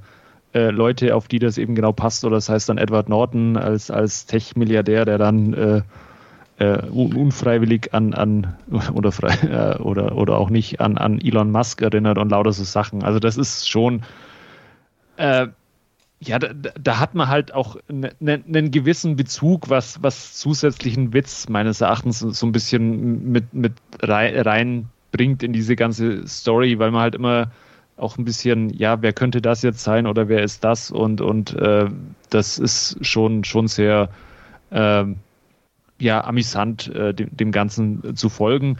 Und amüsant ist eigentlich auch die äh, ganze Story und, und die Entwicklung dieses Falls, äh, der, der sich da eben dann äh, ja eher nicht geplant äh, die, dieser äh, ähm, Murder Mystery Gesellschaft offenbart und ähm, das ist dann schon, oder mir ging es zumindest so sehr interessant und, und, und äh, launig, äh, dem zu folgen. Und die, der zweite Teil des Films ist ja oder besteht primär ja nur aus, aus Rückblenden, anderen Kameraperspektiven äh, zu dem, was wir, was wir in, in, in der ersten Stunde so ein bisschen präsentiert bekommen haben. Und ähm, ich, ich mag sowas. Also da, da kann man jetzt sicherlich auch äh, geteilter Meinung sein, ob man sowas gut finden, findet oder nicht. Aber ich, ich mag das, wenn man einfach äh, dieselbe Story quasi nochmal äh, ja aus einem anderen Blickwinkel oder von, aus den Augen von eines anderen Beobachters präsentiert bekommt und, und da dann auch eben teilweise eben diese feinen und kleinen Unterschiede an, an äh, äh gewissen Handlungen oder äh, Aktionen erkennen kann und ähm, das hat mich einfach äh, gut unterhalten. Ich kann auch schon gleich mal vorwegnehmen, an, an den ersten Teil kommt er für mich nicht heran. Ähm, aber äh, für, für so einen äh, regnerischen oder kalten Win Winterabend war, war das jetzt äh, ein, ein, tolles Kontrastprogramm, fand ich. Ähm, also ich kann sagen, mehr ist nicht immer besser. ähm, was sich hier meiner Meinung nach wieder mal bestätigt hat. Ähm, wobei das mehr in Anführungsstrichen auch schon wieder ist, weil gerade wenn ich jetzt die Darsteller angucke, ähm, fand ich den ersten Teil auch in der Hinsicht wesentlich interessanter. Nichts gegen die Darsteller hier, aber halt Dave Bautista ist jetzt keiner, ja, der ist nett für ein paar Nebenrollen, aber äh, er hat jetzt hier auch der Rolle, finde ich, jetzt nicht wirklich was gegeben oder was Ironisches oder irgendwie, sondern er ist halt Dave Bautista. Ähm, und ähm, wenn ich da halt den, den ersten Teil irgendwie denke mit Christopher Plummer, Tony Collette, Don Johnson, Jamie Lee Curtis, Michael Shannon und was weiß ich, wer da noch alles, selbst in kleinen Nebenrollen, Joseph, Joseph Gordon-Levitt und was weiß ich, also da fand ich einfach den, den Schauwert der Darsteller schon wesentlich mehr und besser. Ähm, wie gesagt, ich mag Chanel Monae wahnsinnig gern. Die hat eine, eine tolle Ausstrahlung, finde ich das. Mein klar, Daniel Craig als Benoit Blanc ist auch unterhaltsam. Aber äh, bei mir ist dann zum Beispiel schon so Edward Norton, äh, der, der, der ist, ähm, ich weiß nicht, ähm, den mochte ich früher auch mehr, aber inzwischen ist er auch nur noch irgendwie ein Abklatsch seiner selbst, irgendwie, gerade in so überdrehten Rollen, finde ich. Und ähm, ja, Kate Hudson, Catherine Hahn ist, sind jetzt auch keine für mich wirklich sehenswerten Darstellerinnen, die irgendwie ähm, das für mich rausgerissen hätte, rein vom, vom, von, von, von, von den Darstellern an sich her. Ähm, die Location ist toll und, und dient ja einem, sage ich mal, größeren Zweck, ähm, gerade dann zum Schluss hin. Ähm, wirkt er aber auch halt im Gegensatz zu diesem alten Schloss oder Haus, das da im ersten Teil war, auch halt irgendwie komplett kühl und auf Dauer uninteressant. Weil du hast halt nur irgendwelche glatten Oberflächen und genau das ist halt auch, finde ich, der Film irgendwie alles ein Film der glatten Oberflächen. Ähm, das hat mich halt am Anfang noch ein bisschen mitgenommen und wo ich gesagt habe, okay, der Einstieg war ganz nett und wo geht's hin, aber ich fand es dann aber auch zunehmend langweiliger, bin ich ganz ehrlich. Ja, wollt ihr da noch mal irgendwie dazu? Ja, ich kann, kann das verstehen und äh, so meine ich das auch. Ich finde auch, das letzte Drittel ist das Schwächste irgendwo. Ja. Ähm, weil, also A, war es für mich relativ schnell klar, wer der Täter war. Ähm, nicht unbedingt aus dem Film heraus, aber so aus so Kontextwissen hätte ich was gesagt. Also irgendwie so, man konnte sich zusammenreiben, fand ich irgendwie ja. schon. Ähm, deswegen, ich, ich fand das, was Wolfgang gesagt hat, die, die Rückblendenstruktur fand ich völlig okay. Ähm, hat ein paar nette Sachen wieder hervorgebracht und ein paar neue Ansätze her, ne, offenbart und so, alles gut. Aber ich fand auch das letzte Drittel so, was ich auch damit meinte, mit meiner Einstiegsbemerkung, am Ende wurde es zu much. Ähm, auch es, die Art, wie mit dem Anwesen am Ende umgegangen wird, um das mal so zu umschreiben, war einfach sehr over the top. Ähm, und das, das hat es für mich auch so ein bisschen runtergerissen. Also, wenn auch noch so viel CGI im Spiel ist und so, dass auch das wiederum im Kontrast zum ersten Teil, der einfach wirklich bodenständiger war, vom, vom ganzen Ambiente her, vom Spiel her und so und auch von der Besetzung her irgendwo. Das andere, also Glass Onion jetzt ist einfach drüber. Das gehörte wohl mit zum Konzept des Films. Ja, alles nachvollziehbar irgendwo, aber hat es dadurch auch für mich unattraktiver irgendwo gemacht. Also äh, er hatte halt irgendwie deutlich mehr Gegenwartsbezug, sage ich jetzt mal. Der, der erste war halt so eine klassische Whodunit. Whodunit, Murder mhm, Mystery. Genau. Und, und der zweite ist halt jetzt, will halt so ein bisschen äh, äh, aktuelle Kommentare auch mit, mit abgeben zu politischem und, und Weltgeschehen. Und, ähm, aber nicht wirklich ja. intelligent oder, oder unterhaltsam, das, sondern das einfach halt, platt und plump. Ja, aber da, das ist dann halt auch für, für die breite Masse, dass es halt auch jeder versteht, sage ja, ich mal. okay. Ähm, äh, ist legitim, natürlich. Ja, und äh, ja, also ich bin, bin da auch dabei, dass, dass, dass hinten raus äh, das letzte Drittel oder die Auflösung dann ähm, der, der, der schwächste Part des Films ja. ist, dass, dass eigentlich der Weg dahin deutlich interessanter ist, wie, wie dann letztendlich die äh, Auflösung des Ganzen und, und, und auch äh, das von Stefan ja schon angesprochene Finale ähm, hätte jetzt nicht wirklich äh, äh sein müssen. Also das hätte man sich durchaus auch sparen können. Ja, vor allem. Man, man hätte es runterskalieren können. Oder, ja. ja. Also, ne, was, was mit einem bestimmten Objekt passiert, fand ich ja irgendwie ganz cool gemacht. Genau, also, da, aber so ich, genau, das, genau, wenn es darauf reduziert gewesen wäre, ne?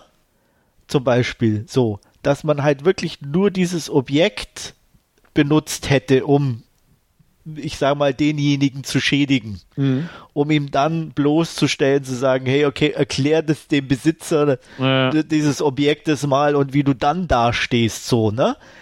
Dann wäre das meiner Meinung nach kleiner, aber wesentlich effektiver gewesen als dieses Wumm. Mhm, äh, genau. Wir machen hier diese Riesenwelle mit allem und äh, äh, auch dieses, jedes einzelne Objekt, das dann erstmal fallen gelassen werden muss, um diese Steigerung da reinzukriegen. Das war so komplett unnötig in dem Sinne. Und hätte dann wirklich irgendwie so einen Gag mit diesem von diesem Glasding, das da mal rauf und runter ging, wenn sie da irgendwie noch einen netten Gag eingebaut hätten, so, ne, so, wie sie ja so ansatzweise mit diesem kleinen Püppchen mit dem Drücken gemacht haben, aber da, ähm, ja, da hätte ich mir irgendwas noch äh, auch erwartet, so, weil sie das ja auch darin, daraufhin aufgebaut haben, wie das eingebaut war, dass dann noch was passiert. Aber wie es dann war, das war dann irgendwie, dann war der Effekt weg, weil halt vorher schon so viel drumrum, sage ich mal, passiert ist an Zerstörung und und und und und äh, äh, Offenlegung an an möglichen Sachen und dann dieses peinliche, finde ich in meinen Augen Zugeständnis so, dass dann alle ihr Händchen noch gehoben haben am Ende. Ah, das war dann auch irgendwie too much. Ja, ja. Das muss, muss ich gestehen, kann ich mich schon gar nicht mehr daran erinnern. Bei mir ist es jetzt schon irgendwie äh, drei, drei, vier Wochen her. Ich habe den kurz nach Weihnachten ja. an Weihnachten geguckt und äh, das Naja, im Endeffekt ging es doch ja auch darum, dass eine bestimmte Person ähm, ja ausgeschieden ist, so mehr ja. oder weniger, und die anderen sich ja willfährig als Hilf Helfershelfer äh, ja, ja. deklariert haben und auch das während des gesamt, gesamten Films ja nicht aufgegeben haben. Und erst als dann am Schluss ganz, sozusagen, ganz Schluss, da ja, saßen sie ja auf, ja. Ne, auf der Treppe und jeder auch, und ich habe gesehen und, äh, und das äh. war dann auch so ein bisschen so, ach, das nimmt doch keiner mehr ernst, so irgendwie. Ne, auch irgendwo zu spät. Ja. Aber so ist es halt oft mal im Leben, dass man Natürlich, halt auch, ja, wie gesagt, ich mag es zu einer späten Erkenntnis. Aber wir sind nicht im Leben, wir sind im Film. Und im Film ja. kann ich mir ja das als persönlich auch anders wünschen. Das muss ja deswegen derjenige hat er ja auch nicht gemacht, nicht so machen, ist ja völlig in Ordnung. Äh, aber es muss mir ja dann auch nicht gefallen. Mhm. Und das hat's nicht. Ja. Das stimmt. Genau, also wie gesagt, ich muss auch so ein bisschen sagen, ich fühlte mich durchaus unterhalten während der gesamten Lauflänge. Der geht ja knapp über zwei Stunden, habe ich, glaube ich, in Erinnerung. Yep. Und ähm, gelangweilt habe ich mich nicht. Aber wie gesagt, ähm, dadurch, dass er zum Ende her hin etwas nachgelassen hat, beziehungsweise das letzte Drittel, wie gesagt, dass das meiner Meinung nach schwächste Drittel ist, ähm, hat hat so ein bisschen, wie gesagt, den, den falschen ja. Effekt gehabt. Also er, er, fing stark an und ich, ich fand es auch ganz lustig am Anfang und ich mochte auch die Popkultur-Anspielungen und, und so. Das war alles in Ordnung, selbst wenn sie nicht unbedingt clever waren. Ja, aber man, man hat es wiedererkannt und dies und jenes. Ähm, das, die Murder Mystery an sich, ähm, die Geschehnisse darum, fand ich auch absolut brauchbar. Die, die Rückblendenstruktur fand ich in Ordnung. Ein, zwei Überraschungen und Twists fand ich auch gut. Ähm, aber wie gesagt, zum Ende hin ähm, haben sie es so ein bisschen überzogen, das Ganze. Und dadurch, ja, wirk, wirkte mhm. einiges nicht mehr so, wie es hätte wirken können im Optimalfall. Man hätte den natürlich auch ein bisschen straffen können, den Film auf unter zwei Stunden, wäre auch problemlos meiner Meinung nach möglich gewesen. Ähm, ja, es ist, war nicht mehr so, dass es war so eine typische größere Fortsetzung. Genau. Ja. Das, ja. Ja. Ich fand ja die, die darstellerische Leistung jetzt von, in, insbesondere von, von Chanel Monet, fand ich noch echt gut. Die anderen fand ich nicht schlecht, wobei äh, Leslie Odom Jr. relativ blass war meines Erachtens. Äh, Kate Hudson war halt so, so ein Paradiesvogel. Äh, das, das hat sie irgendwie auch, auch sehr gut gemacht. Ich, ich habe auch seit Almost Famous vor etlichen Jahren oder weiß nicht, wie, wie lang das schon her ist, äh, irgendwie so, so ein Fable für Kate Hudson auch. Ich sehe die immer wieder gerne. Und, und Daniel Craig, äh, ja, ist auch super in der Rolle, wobei ich mich halt mit diesem Südstaaten-Akzent immer an, an die, die, die Rolle des Gangsters in, in Logan Lucky von, von Steven Soderbergh äh, erinnert fühle, wo, wo diesen Safe-Knacker spielt. Äh, da hat er auch so einen so einen Süd, Südstaaten-Akzent und äh, das, das, ja, das ist halt irgendwie äh, äh, das gleiche Schema irgendwie. da, da fühle fühl ich mich jedes Mal, wenn er quasi den Mund aufmacht, ein bisschen dran erinnert. Ja, darstellerisch, wie schon erwähnt, ist, ist, alles okay, sind keine gigantischen Leistungen dazwischen gewesen, aber auch keine Totalausfälle meiner Meinung nach. Ein paar nette Cameos zwischendurch, beziehungsweise es waren halt Cameos, wo man sagt, ah, okay, der ist da, ne? Und ähm, mhm. ja, die ganze, also es, es war okay alles, aber es war halt nicht mehr so das, was den ersten Teil meiner Meinung nach ausgezeichnet hat. Yep. Dieses, ähm, der, der Twist war besser im ersten Teil, die Darsteller waren besser, man hatte irgendwie mehr persönliche Bindung zu ihnen, weil einer der Amras halt einfach auch so eine liebe Figur gespielt hat irgendwo. Ähm, Benoit Blanc war da noch nicht so mächtig im Vordergrund wie jetzt, beziehungsweise nicht so, nicht so präsent, möchte ich mal sagen. Ähm, ja, er war, hat sich auch nicht so im Vordergrund irgendwie gespielt, finde ich. Er hat jetzt nicht so die Masse an Screentime hier jetzt in mhm. dem Film auch, ähm, aber irgendwie wirkt er so permanent präsent, was ich ja. auch nicht das Gefühl hatte, im ersten Teil der Fall war, so ungefähr, ne? Und ähm, das, deswegen, und das, was mir oder was de, der erste halt irgendwie ausgemacht hat, fand ich, es gab halt im ersten einfach auch sympathische Figuren. Die gibt's hier nicht wirklich. Ähm, also ich fand's auch, ähm, klar, ähm, Chanel Monae ist so ein bisschen so, aber selbst die war irgendwie, äh, ja, nicht so wirklich nett oder zugänglich oder ich weiß es nicht. Ähm, ja, es sind halt alles Disruptoren. Ja, genau. Ja, so, also die, diese ganze Idee dahinter und so, das war irgendwie alles ein bisschen, ja, kalte Oberflächen, wie ich halt mhm. schon gesagt mhm. habe, zum Einstieg. Und das hatte der erste, fand ich halt nicht, sondern da war es halt schon irgendwie ein bisschen wärmer, heimeliger, alleine durch die Location. Ähm, und das hat mir ein bisschen besser gefallen einfach. Ja, mir auch. Mir auch bin ja gespannt, was jetzt dann äh, äh, im dritten Teil kommt, über ob, ob sich dann Rian Johnson äh, äh komplett anders nochmal orientiert oder also so ich hoffe schon irgendwie. Ich hoffe nicht, ja. dass es noch größer, noch irgendwie äh, so ne, wird. Nicht, nee. ja. so, ich, da fände ich es halt irgendwie auch schön, eher wieder Back to the Roots, so wenn er da gehen würde. Ähm, wobei ich halt, das ist halt mein persönliches, ich bin halt mehr so ein Fan von diesen ja, ähm, kleineren Houdanet-Sachen, so die, diese älteren. Ähm, äh, Agatha Christie, wo dann die Auflösung beim Tee passiert oder so. Zum Beispiel, ja, ja, oder auch da mit diesen, ach, ähm, Cluedo-Dingen, so was in der Richtung, oder da gab es ja auch diesen mit ähm, Columbo, David, Peter Falk, diesen, ach, wie, mm. wie hießen der, ähm, den ich, den ich immer noch ganz toll finde, ähm, ich weiß es gleich, ich weiß es gleich, ich weiß es gleich. Mir fällt es nicht ein. Ähm, wisst ihr, da spielt da auch, wo so die besten Detektive irgendwie zusammengerufen werden. Da ist auch Agatha Christie ach, dabei. Ah, ähm, und und äh, ähm, ähm, der Chinese. Äh, ja, ja, ja ne? oh Gott. Genau. es, geschah, nee, es geschah um Mittag. Nee, ist es nicht. Nee, ähm, aber egal, ich finde es raus. Aber wie gesagt, ich ist eher so Murder by Death. Äh, ja, genau. Genau. Okay, ja. Und ähm, das, der, der, das ist einfach so auch in diesem, ne, mit diesem komischen Haus und wo der, der Mord angekündigt wird und, und alles. Und der ist für mich immer noch so ein Paradebeispiel für dieses Whodunit in dem Sinne. Ja, also ich bin auch gespannt, wie der dritte Teil denn ausgehen wird. Prinzipiell ist es nicht verkehrt. Also man hat ja hier die Kenneth Branagh-Filme gerade mit Tod auf dem Nil und Mord im Orient Express, diese sehr klassischen und da so ein bisschen etwas moderneres Gegenpendant zu bringen, vom, vom Prinzip her nicht verkehrt. Die Figur kann man was draus machen weiterhin. Mit Daniel Craig hat man da einen guten Darsteller an Bord. Ähm, Ryan Johnson finde ich auch einen kompetenten Regisseur eigentlich. Es bleibt jetzt nur abzuwarten, wo die Reise hingehen soll. Und ähm, wie gesagt, im Moment der zweite Teil, äh, um mich einfach mal zu wiederholen, ist so eine klassische größere Fortsetzung, etwa alles etwas teuer, also nicht nur etwas teurer, sondern teurer, größer und bunter, beziehungsweise in diesem Fall sonnendurchfluteter.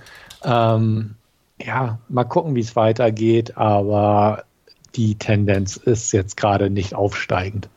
Nee, kann man nicht sagen. Ähm, deswegen hoffe ich ja schwer, dass dann der dritte vielleicht wieder ein bisschen ja, reduzierter wird, sagen wir mal so. Mhm. Und ähm, den Film, den ich gerade meinte, heißt im Deutschen übrigens eine Leiche zum Dessert. Ah, okay, der Titel sagt mir auf jeden Fall was. Ja. Mhm. ja. Okay. Noch irgendwas oder wollen wir Richtung Wertung gehen? Also ich glaube nicht, dass mir noch viel einfällt, von daher ja, können wir gerne Richtung Wertung ja. gehen. Okay, dann geht mal Richtung Wertung. Also ich äh, bin äh, ähnlich wie beim Google Hupfgeschwader gerade so bei einer 7 von 10. Ich bin bei einer guten 5. Okay, ich bin tatsächlich auch noch bei einer ganz knappen 7 von 10 gelandet. Also beim Zweitsichten würden es wahrscheinlich eine tiefer gehen, aber also ich mochte die erste Hälfte, wie gesagt, ich mochte das mhm. mit dieser, mit diesen Puzzleboxen fand ich nett. Mhm. Ich fand es eine ganz tolle Szene, wie er den, den, den, den Krimi-Fall löst, gleich bevor mhm. er überhaupt stattgefunden hat. äh, das war, da musste ich richtig grinsen. Das ja, war schön, das war so, so trocken irgendwie, das kam so, ne? Da, da sah Edward Norton dann auch so betröppelt aus. Genau, das ja. war halt wirklich so ein Ding, wo ich sage, da hat alles ja. so gepasst, so, ne, so, aber ab da ging es halt irgendwie dann auch bergab. Ja. Und ähm, das den fand Twist ich schade. Ich den, ja, den der war auch gut, so wie gesagt, mhm. als man dann erfahren hat, okay, ah, das ist äh, okay, ähm, ja. aber dann mit diesem Rückblenden und ach und das hier wieder und da und so, das war mir dann zu viel. Mhm. Immer noch unterhaltsam, gar keine Frage. Ähm, aber halt für mich weit weg vom, vom ersten, dem habe ich vier von fünf oder acht von zehn gegeben, äh, weil mir der wirklich gut gefallen hat. Und ähm, deswegen war ich auch schon ein bisschen sehr enttäuscht, sage ich jetzt mal, mhm. was den zweiten Teil betrifft. Ja. kann ich verstehen. Ich glaube fast, ich bin mir nicht sicher, ob ich dem eine knappe 9 sogar gegeben habe. Ja. Kann ähm, ich mir ähm, gut vorstellen. Ne? Also, genau, also das war mh. definitiv einer meiner Highlights in dem Jahr. Ähm, dementsprechend ist da aber auch schon der Unterschied zum zweiten Teil von der Wertung her sichtbar. Okay, wo wir gerade bei Highlights des Jahres sind, würde ich den äh, ja, Jahresrückblick auf das Jahr 2022 an dieser Stelle mal einleiten wollen. Und zwar haben wir uns so ein bisschen Gedanken gemacht, was waren unsere persönlichen Film-Highlights aus dem vergangenen Jahr.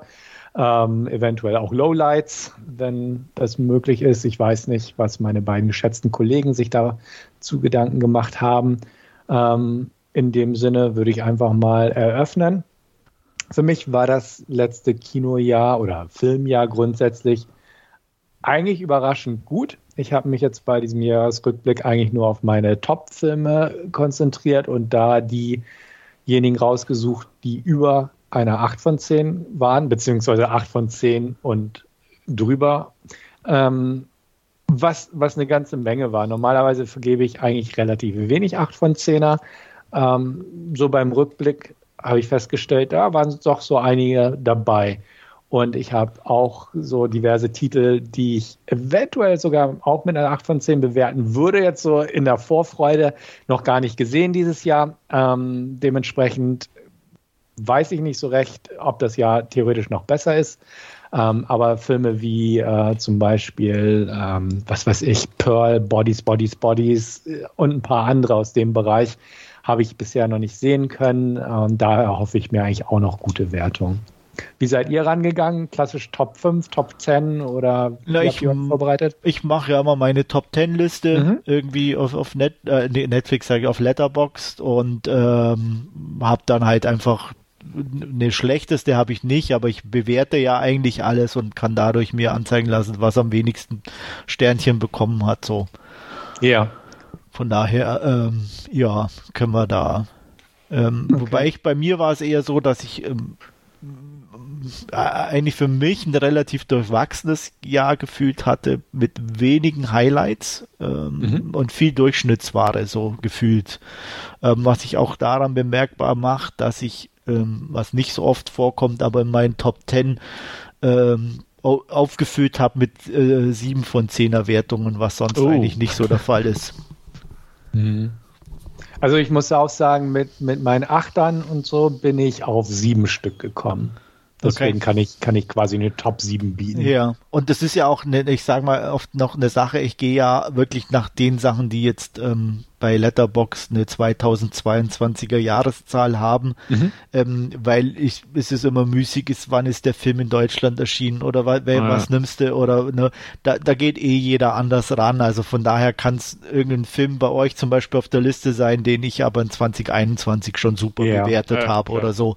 Also deswegen. Ähm, Ich habe da tatsächlich diesmal drauf geachtet, dass es auch 22er Titel sind. Zuletzt hatte ich mir zum Beispiel The Novice angeguckt, den ich auch mit einer knappen 8 von 10 bewertet habe. Dem habe ich jetzt offiziell nicht dabei, weil es ein 21er Titel ist. Ja. Äh, aber die sieben, die ich dann gleich irgendwie aufführen würde, sind auch definitiv 2022er Produktionen. Okay, dann würde ich sagen, fang doch einfach mal an mit deinen ersten zwei, drei oder so. Von, von hinten rein, oder? Wollen wir von hinten okay. rein anfangen? Ja. Kann, kann, ich machen. Also dann würde ich einfach mal drei Stück nennen, die ich mit knappen acht von zehnern so ungefähr bewertet habe. Ähm, davon sind zwei Stück aus dem A24er Haus und zwar X und Men. Die beiden äh, mochte ich alle beide sehr ähm, haben, wie gesagt, knappe 8 von 10 von mir bekommen und ein Film noch Bones and All, den ich auch ganz gut fand. Ja, das sind dann die ersten drei. Man habe ich und äh, Bones and All habe ich nicht gesehen. Ähm, mhm. X habe ich natürlich gesehen. Ähm, bei mir von hinten rein wären meine drei Siebener Wertungen. Ähm, da habe ich auf Platz 10 Texas Chainsaw Massacre, das Remake. Mhm. Ähm, auf Netflix, glaube ich, auch war der, oder? Ja. Ja, genau. genau. Dann auch auf Netflix äh, eine Animationsfilm, The Sea Beast, der ist einfach echt super gemacht von, von, von, der, von der Optik her und äh, hat auch eine echt, ja, eine, eine klar, nichts, nichts Weltbewegendes, aber halt eine schön klassische Animationsgeschichte, so ähm, die Kleinen gegen die Großen so und das das war halt auch und sehr unterhaltsam. Vor allem habe ich es mit meinem Sohn zusammen geguckt und der war auch sehr begeistert und mhm. ähm, das macht dann natürlich gleich äh, viel mehr Spaß. Und der dritte, den ich auch mit einer 7 von 10 bewertet habe, weil er mir einfach nicht ganz so gehypt hat wie viele andere, war The Northman. Mhm. Ja. Ähm, ich habe es jetzt so, ich, ich hätte auch eine Flop-Liste, aber ich fange jetzt auch mal äh, bei meinen äh, Top-Filmen Erstes quasi. Gute. erstes das Gute, Gute, genau. Ähm, ich habe ähm, durchaus, also ich habe keinen Film, den ich mit, mit 10 von 10 bewertet habe dieses hab Jahr. Ich dieses da, da Jahr auch nicht, nein. Gab es für mich keinen. Ähm, ich habe durchaus äh, äh, eine ganze Menge mit 8 von 10 bewertet, habe ich gesehen. Ich habe mir jetzt aber so, so halt äh, die ein bisschen herausgesucht, die mir in Erinnerung dann auch nachhaltig in Erinnerung geblieben sind und, und die ich nicht nur einfach sehr gut fand, sondern die halt äh, durchaus äh, äh, ja auch, auch äh, mich dazu mehr oder weniger auch angeregt haben, die unter Umständen auch mal nochmal anzuschauen oder so. Und wenn ich da von hinten anfange, dann mal, äh, da ist bei mir auch X dabei, ähm, den, den ich einfach äh, äh, klasse fand. Ähm, da ist der fünfte Predator mit Prey dabei, äh, den ich auch äh, super schön, schön zum, zum Anschauen fand und den hat man ja auch im, im, im Podcast äh, besprochen. Ähm, da, da ist der aus 2021 Drive My Car dabei. Äh, drei Stunden äh, sehr ruhiges japanisches Kino. Ähm, da ist aber auch äh, äh, actionmäßig Bullet Train dabei. Das war so für mich so ein bisschen äh, ja schon ein, eines oder was ja eines der Action Highlights dieses Jahr. Und, und was ich da auch mit dabei habe, ist, ist ähm, der fünfte Scream-Teil, ähm, mhm. den ich auch einfach sehr gut fand. Stefan, machst du noch mal eine Runde? Okay, ich habe noch vier übrig, davon haue ich jetzt mal zwei raus. Ähm, die nächsten beiden, also Platz vier und fünf, würde ich sagen, gehen an The Northman, wie schon erwähnt, ähm, von Andreas. Der hat ihn ja nicht so ganz überzeugt, mich da schon eher. Den fand ich einfach sehr wuchtig und im Kino hat er mir sehr gefallen, irgendwo von den Darstellern, von der Bildersprache. Er ist nicht perfekt, bei weitem nicht und ähm, wahrscheinlich auch nicht der beste Film von Eggers, aber er war schon ein interessantes Stück Kino meines Erachtens. Und ähm, Nope, auch nicht unbedingt der beste Film von Jordan Peele, aber einfach irgendwie ein cooler Streifen, der auch verschiedene Facetten hat und äh, den man sich auch beim zweiten Mal noch gut angucken kann und immer noch ein paar Kleinigkeiten entdeckt, gerade auch wenn man bestimmte Sachen schon weiß. Ähm, mochte ich sehr gern, ist ein unterhaltsamer Film, äh, eine kreative interessante neue Herangehensweise, also nicht neue, aber eine interessante Herangehensweise an diese ganze Alien-UFO-Thematik und nicht so ganz das, was man im Vorfeld erwartet hat und dementsprechend mir auch äh, gut zugesagt hat. Okay. Ähm, ich gehe klassisch, wie gesagt, die, die, die Nummern durch. Mhm. Auf Platz 7 habe ich bei mir einen Film, den Wolfgang nicht so ganz so gut fand, See How They Run.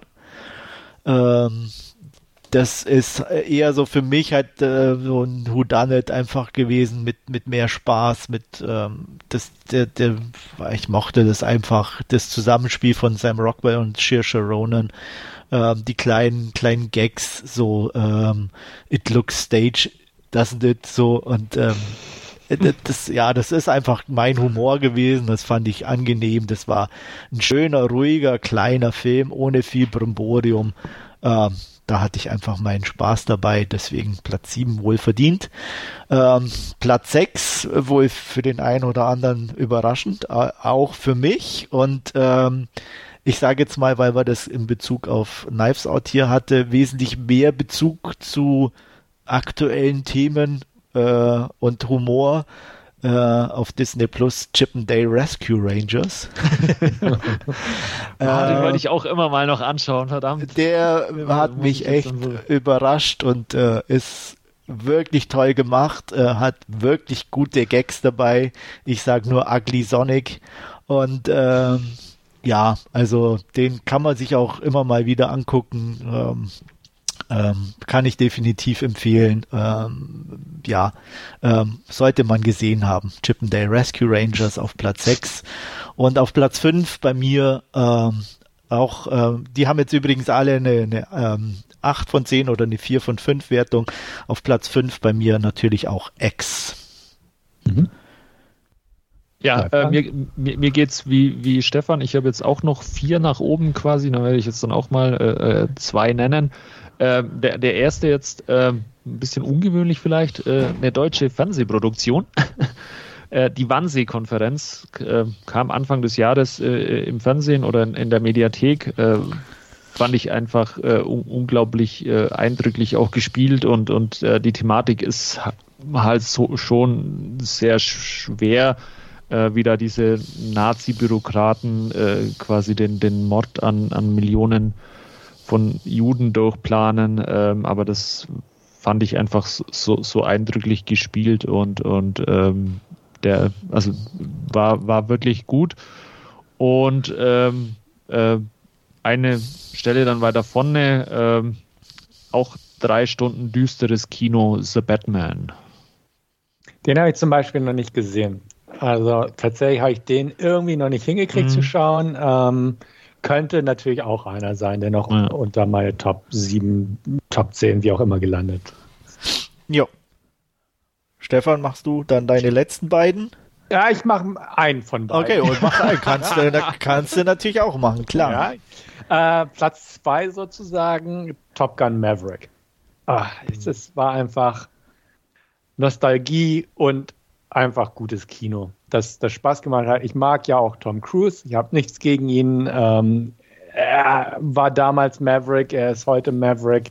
Ähm, technisch toll, hat, ist spannend gewesen, ist äh, natürlich auch irgendwo wieder patriotisch gewesen, aber na, ne, ich finde, es war einfach ein schöner Kinobesuch, ähm, unterhaltsamer Film die Szenen, die äh, auch wirklich in den Kampfjets gedreht wurden, sah man auch, dass es so gemacht wurde. Es war keine CGI-Orgie.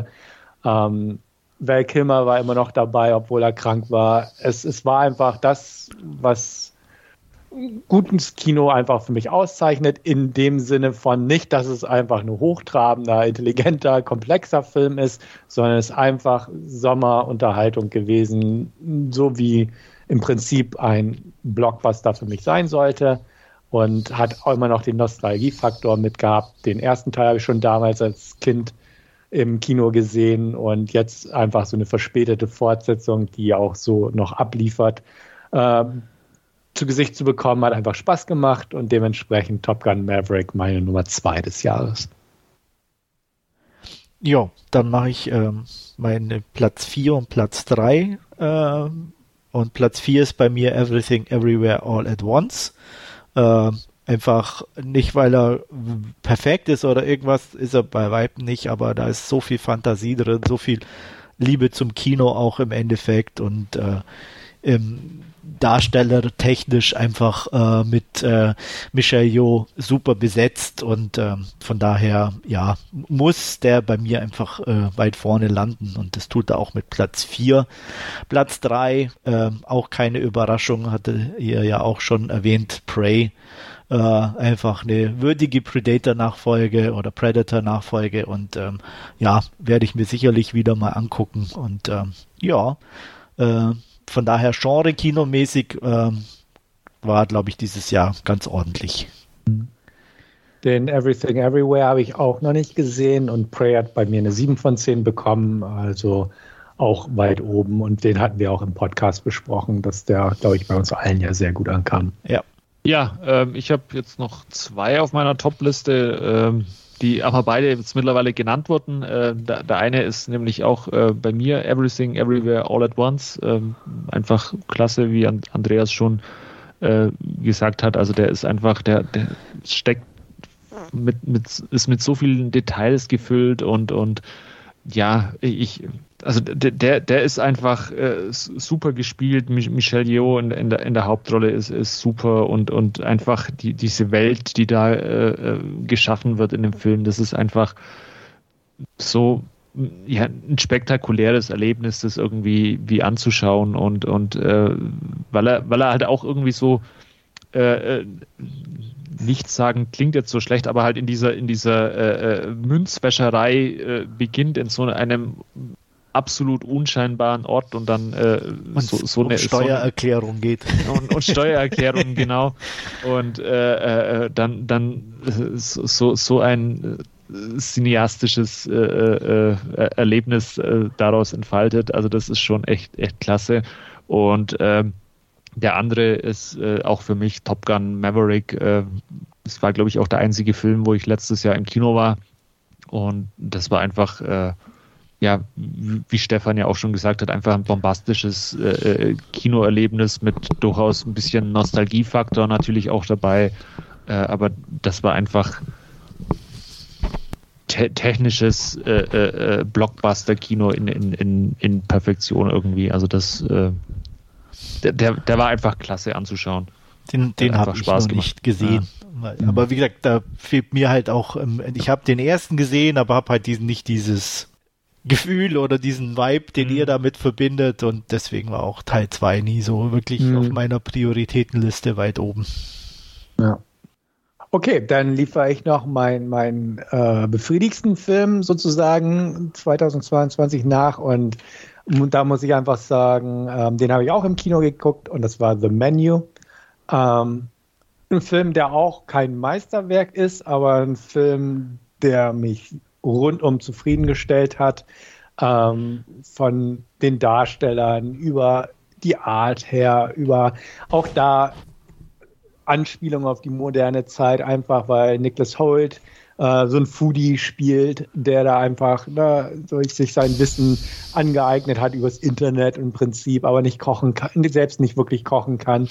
Und ne, Anja Taylor Joy ich will gar nicht spoilern, wie ihre Rolle so aufgebaut ist und Ralph Fiennes als Koch und wie einfach diese Szenerie sich fortbewegt und was aus diesem Abend wird, wo alle diese Leute eingeladen werden.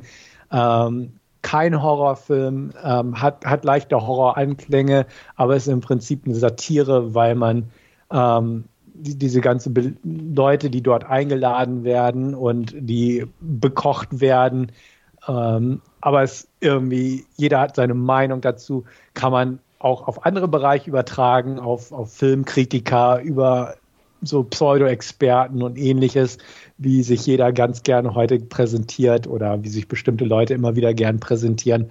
Ähm, fand ich wirklich ein gelungener Film, ähm, den ich mir auch äh, auf jeden Fall bald wieder angucken werde. Ähm, ich habe ihn im O-Ton im Kino gesehen, was auch eine schöne Sache war. Ich weiß nicht, wie die Synchro ist, aber da wir eh gern O-Ton gucke, gucken, äh, kann ich dem jedem empfehlen. Ähm, ich glaube nicht, dass er bei euch so ganz hoch im Kurs steht wie bei mir, aber ich glaube auch, dass ihr euch gut unterhalten fühlen werdet. Aber wie gesagt, das ist irgendwie so der Film gewesen, wo ich sagte, rückblickend, den, den habe ich am liebsten geschaut in diesem Jahr. Ja, der steht bei mir hoch auf der Liste und ist jetzt ja gerade heute bei Disney Plus erschienen. Von daher besteht die Chance, dass er sehr schnell geguckt wird. Ja. Geht, geht mir genauso. Ich äh, bin, bin da auch gespannt auf den. Ja. Ähm, ich bin euch noch äh, zwei Titel schuldig. Ähm, Teil oder Platz zwei ist bei mir ein bisschen, ja, eigentlich nicht, nicht ganz richtig, weil es drei Kurzfilme sind, ähm, ähm, die auch auf der Netflix-Plattform erschienen sind. Und zwar The House. Ähm, ein Stop-Motion oder Film oder Kurzgeschichten, die alle im selben Haus spielen und die ja, ähm, an Wes Anderson, Tim Burton erinnern, die creepy sind, die unbehaglich komisch sind, aber irgendwie eine ganz eigene Atmosphäre kreieren und richtig, richtig gut sind, auch einfach von den Geschichten her und äh, die mich wirklich überrascht hat und ähm, die auch einfach, ja, einfach toll sind und ähm, die ich auch nur jedem ans Herz legen kann. Platz okay. zwei bei mir, The House auf Netflix. Unbedingt gucken. Ja. Muss, muss ich tatsächlich noch nachholen, den habe ich auch schon gar nicht mehr auf dem Schirm gehabt, muss ich gestehen. Ja. Und Platz 1 bei mir, der einzige, der dieses Jahr neun Punkte erreicht. Ähm, bei einer Zweitsichtung, die ich auch schon inzwischen hatte, bin ich zwar minimal ein bisschen runtergerückt, würde sagen, okay, vielleicht zwischen 8 und 9, aber immer noch ziemlich gut und sehr unterhaltsam, The Batman. Okay. Weil er einfach visuell stark ist, ähm, ist ein bisschen ja, mehr wieder Richtung klassischen Batman, ein bisschen mehr Richtung Rätsel lösen, rausfinden, wer ist der Riddler und so. Und das hat mir zugesagt und gefallen. Und ähm, von daher, und zwar schön düster, also liegt mir eh. Von daher Platz 1 der Batman. Ja. Gut. Ich, ich hätte noch ein paar Flops im Angebot. Hier habe ich auch noch. Vier Stück, fünf, fünf Flops. Einer mit einem halben Punkt und vier mit einem Punkt. Okay. Ja, haut so, raus. So, so, so, tief im Keller bin ich Gott sei Dank nicht angekommen. Ja, ich leider schon, weil durch das, dass ich halt ziemlich viel Müll auch oder Sachen gucke, die einfach mal anders sind.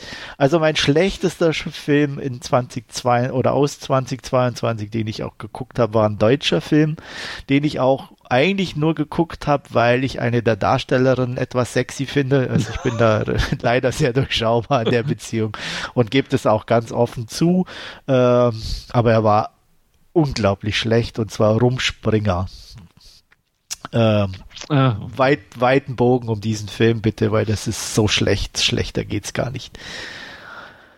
Ja, der hat nix. Also ich, Bleib nicht weg. mal deine sexy Hauptdarstellerin was gerissen oder so? Nee, leider nicht. Also die ist, sie ist leider auch keine gut, wirklich gute Darstellerin oder so. ähm, äh, äh, ich ähm. bin, bin da irgendwie wirklich so ein bisschen einfach nur so hübsches Gesicht und äh, das spricht mich irgendwie an. Leider. Ich weiß nicht warum, keine Ahnung.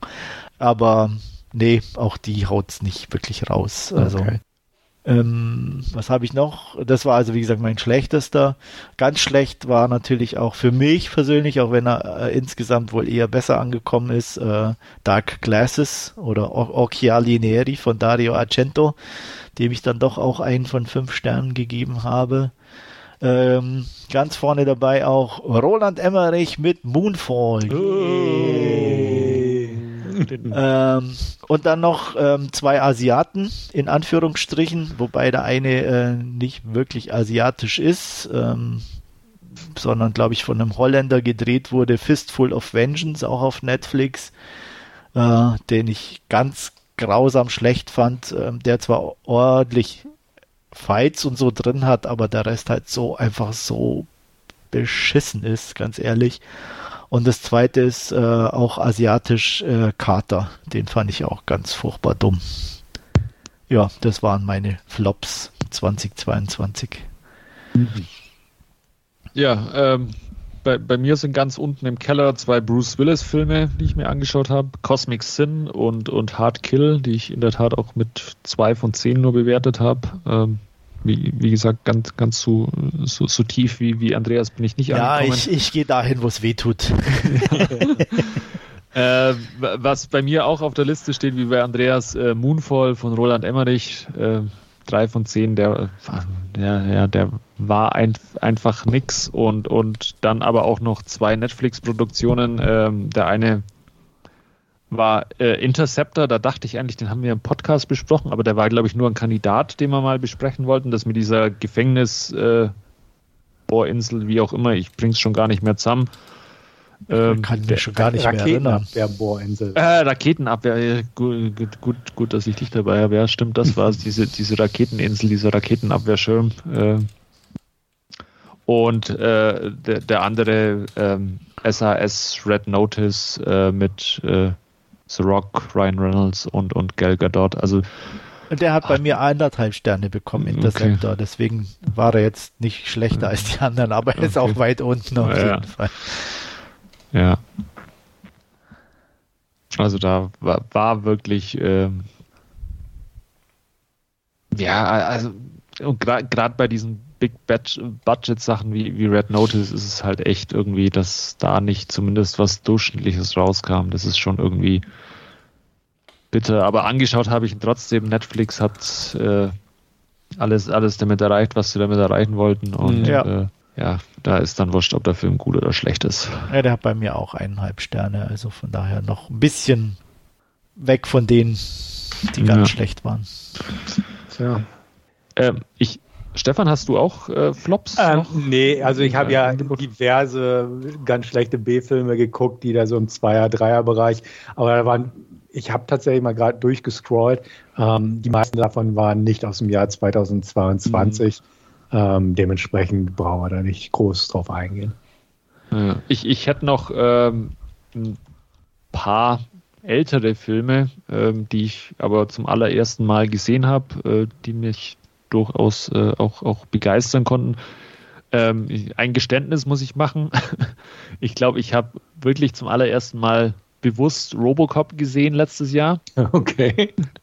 Ich, hm. ich, ich konnte mich beim besten Willen nicht dran erinnern, den, den vorher schon, schon mal irgendwie äh, äh, gesehen zu haben. Ähm, popkulturell ist mir natürlich diese Rüstung und, und, und dieser Helm oder so ist mir natürlich geläufig, aber ich glaube, ich habe den Film äh, äh, von Verhoeven, den, den hatte ich vorher noch nie gesehen oder weiß ich nicht. Äh, fand ich aber cool, äh, fand, äh, fand, fand den nach wie vor gut. Und äh, ähm, ja, ähm, von äh, Orson Welles, Touch of Evil ähm, aus 1958, äh, auch sehr, sehr cooler, sehr starker Schwarz-Weiß-Film ähm, über so ein ja, kleines Grenzstädtchen und wo, wo eben auch ein, ein Mod stattfindet, der aufgeklärt werden will und ähm, noch ähm, ein aus den 60er Jahren äh, To Service Love mit äh, Sidney Portier in der Hauptrolle, der äh, als, als äh, einen schwarzen Lehrer in einem Londoner äh, Problemviertel in, in den damals in den 60er Jahren äh, spielt und da eben ja auch auf eine sehr rebellische, aufmüpfige Klasse stößt und, und die für sich gewinnen muss, hat mich auch äh, sehr überrascht. Der ist in, in so einer Box von, von äh, Sony Pictures beziehungsweise Columbia Classics nennt sich das, ähm, wo, wo sie immer ein bisschen ja, ältere oder alte Filme aus, aus äh, von, von Columbia Pictures quasi neu auflegen und, und überarbeiten oder restaurieren und äh, der war da eben dabei und äh, der war echt äh, ja, sehr sehenswert und, und eindrücklich. Ähm, ich könnte auch noch ähm, ein paar kleine Tipps geben, ähm, die ich jetzt dieses Jahr geguckt habe, die aber nicht in ähm, diesem Jahr waren sozusagen, die aber auch verfügbar sind ähm, oder waren. Definitiv Empfehlung, vor allem glaube ich auch vielleicht für Stefan Dinner in America. Okay, sagt mir gerade nicht viel. Ähm, sehr anarchisches Film und ähm, einer ähm, ein ja, wie soll ich sagen, eine, eigentlich eine Rom-Com, die sogar mir gefällt. Okay. Da muss Und was mit einem, sein. Mit ja. einem super tollen äh, Liebeslied, Watermelon. Äh, also von daher definitiv Dinner in America lief, glaube ich, auch irgendwann auf dem Fantasy Filmfest, wenn mich nicht alles täuscht.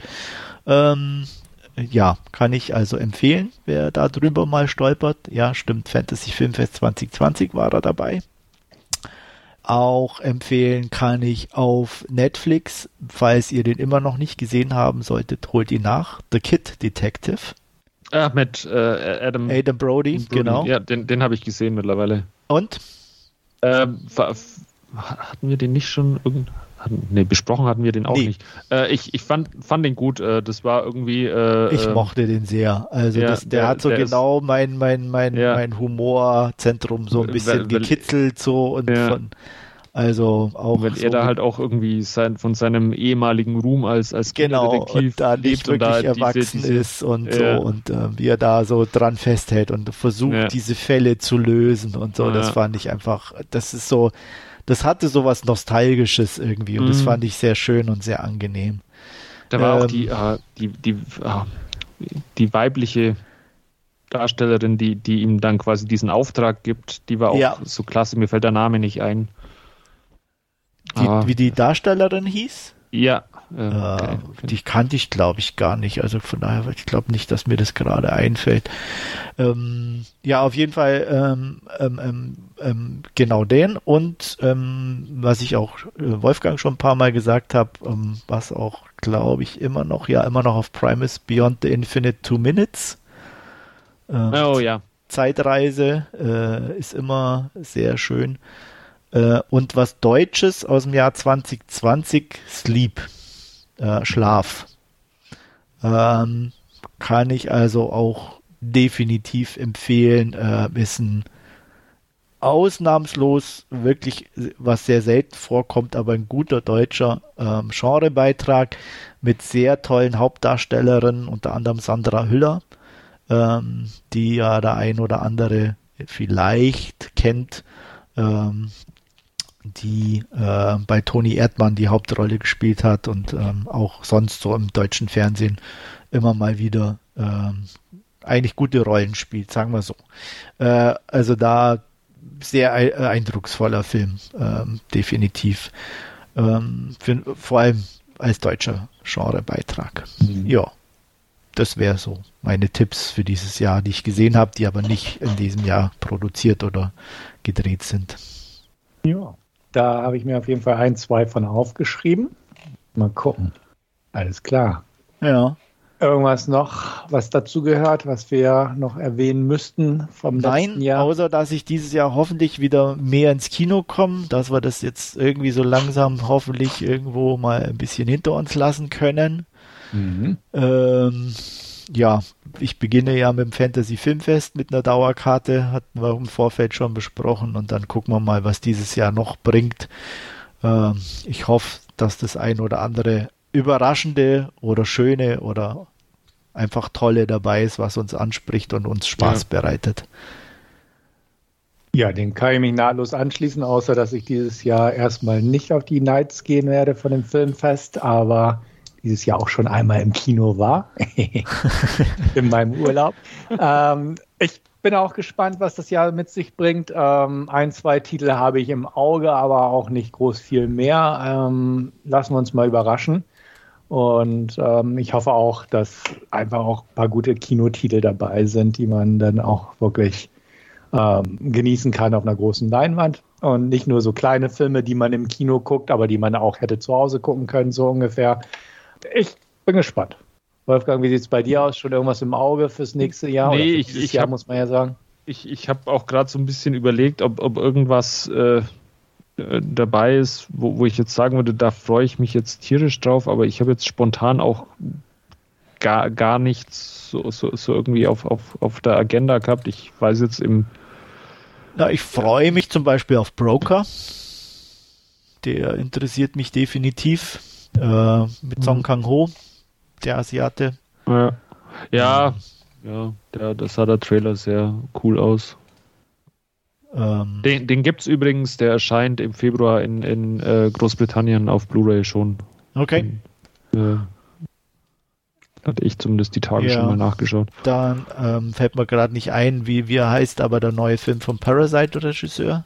Ähm, Ach, der, ähm, ja, ja, mir fällt der Titel nicht ein vom. Genau. Ähm, mir auch nicht. Ah. oh Mann. Mir übrigens auch nicht. Ja. Ähm, oder war doch vom Parasite? Oder ja, war ja, ja. Nee, nee nicht vom Parasite, oder? Mhm. Doch, nee. Nein, ähm, nee, der andere. Äh, mir, ähm, nee, mir fällt es nicht ein. Äh, man sollte nicht Sachen aufs, aufs mhm. Tablett bringen, das einem dann irgendwie. Der vom, vom, vom Bong Joon-ho ist, glaube ich, erst 2024 mit Robert Pattinson, Mickey 17. Ähm, nee, wer war denn der andere? Ach, ich hab's vergessen. Tut mir leid. War es, war, war, nee, Sang Yimou war es nicht, dieser, dieser Schnee-Winter-Film irgendwie? Nein, nein, nicht. Nein, okay. nein. Ich, ignoriert mich. Ich war nicht okay. da. ja, also ich wäre auch gespannt zum Beispiel auf äh, den neuen Mission Impossible Film. Einfach weil oh, ich ja. sehr ja. gern mochte. Auf jeden Fall. Da genau. muss ich sagen, da mag ich sogar unseren. Da, da, da gab es ja von, von Paramount, die haben, die, die, haben ja diesen, diesen Stunt für, oder dieses Making-of von diesem Stunt veröffentlicht, wo er da diese Schlucht mit dem Motorrad ja runterspringt, das sah schon wieder. Ja, das ist halt was, das macht halt Tom Cruise, das macht halt kein anderer irgendwie. Das ist ja, irgendwie, ähm, der, der, geht ja auch, der ist jetzt auch Mitte 50, 60, keine Ahnung, wie alt ist Tom Cruise? Der dürfte um die 50 sein, glaube ich. Ja, ja. Schon, ja. Ja. ja. ja. eben, genau. Also der, der setzt sich da noch ein. Ne? Das, das muss man ihm schon lassen. Genau. Also deswegen freue ich mich auch. Den, den Stunt kennt man und die letzten Filme waren auch echt gut. Und da, da freue ich mich drauf. Ich freue mich, also bin gespannt auf ähm, Oppenheimer, einfach weil Christopher Nolan-Filme eigentlich immer irgendwo interessant sind, wenn auch nicht alle so überragend, aber trotzdem. Ähm, Infinity Pool, den von Brandon Cronenberg, bin ich gespannt drauf. Und ähm, Natürlich auch, wenn er tatsächlich im November rauskommen sollte, Dune Teil 2. Einfach weil Dune. Oh ja, ja absolut. Sowas.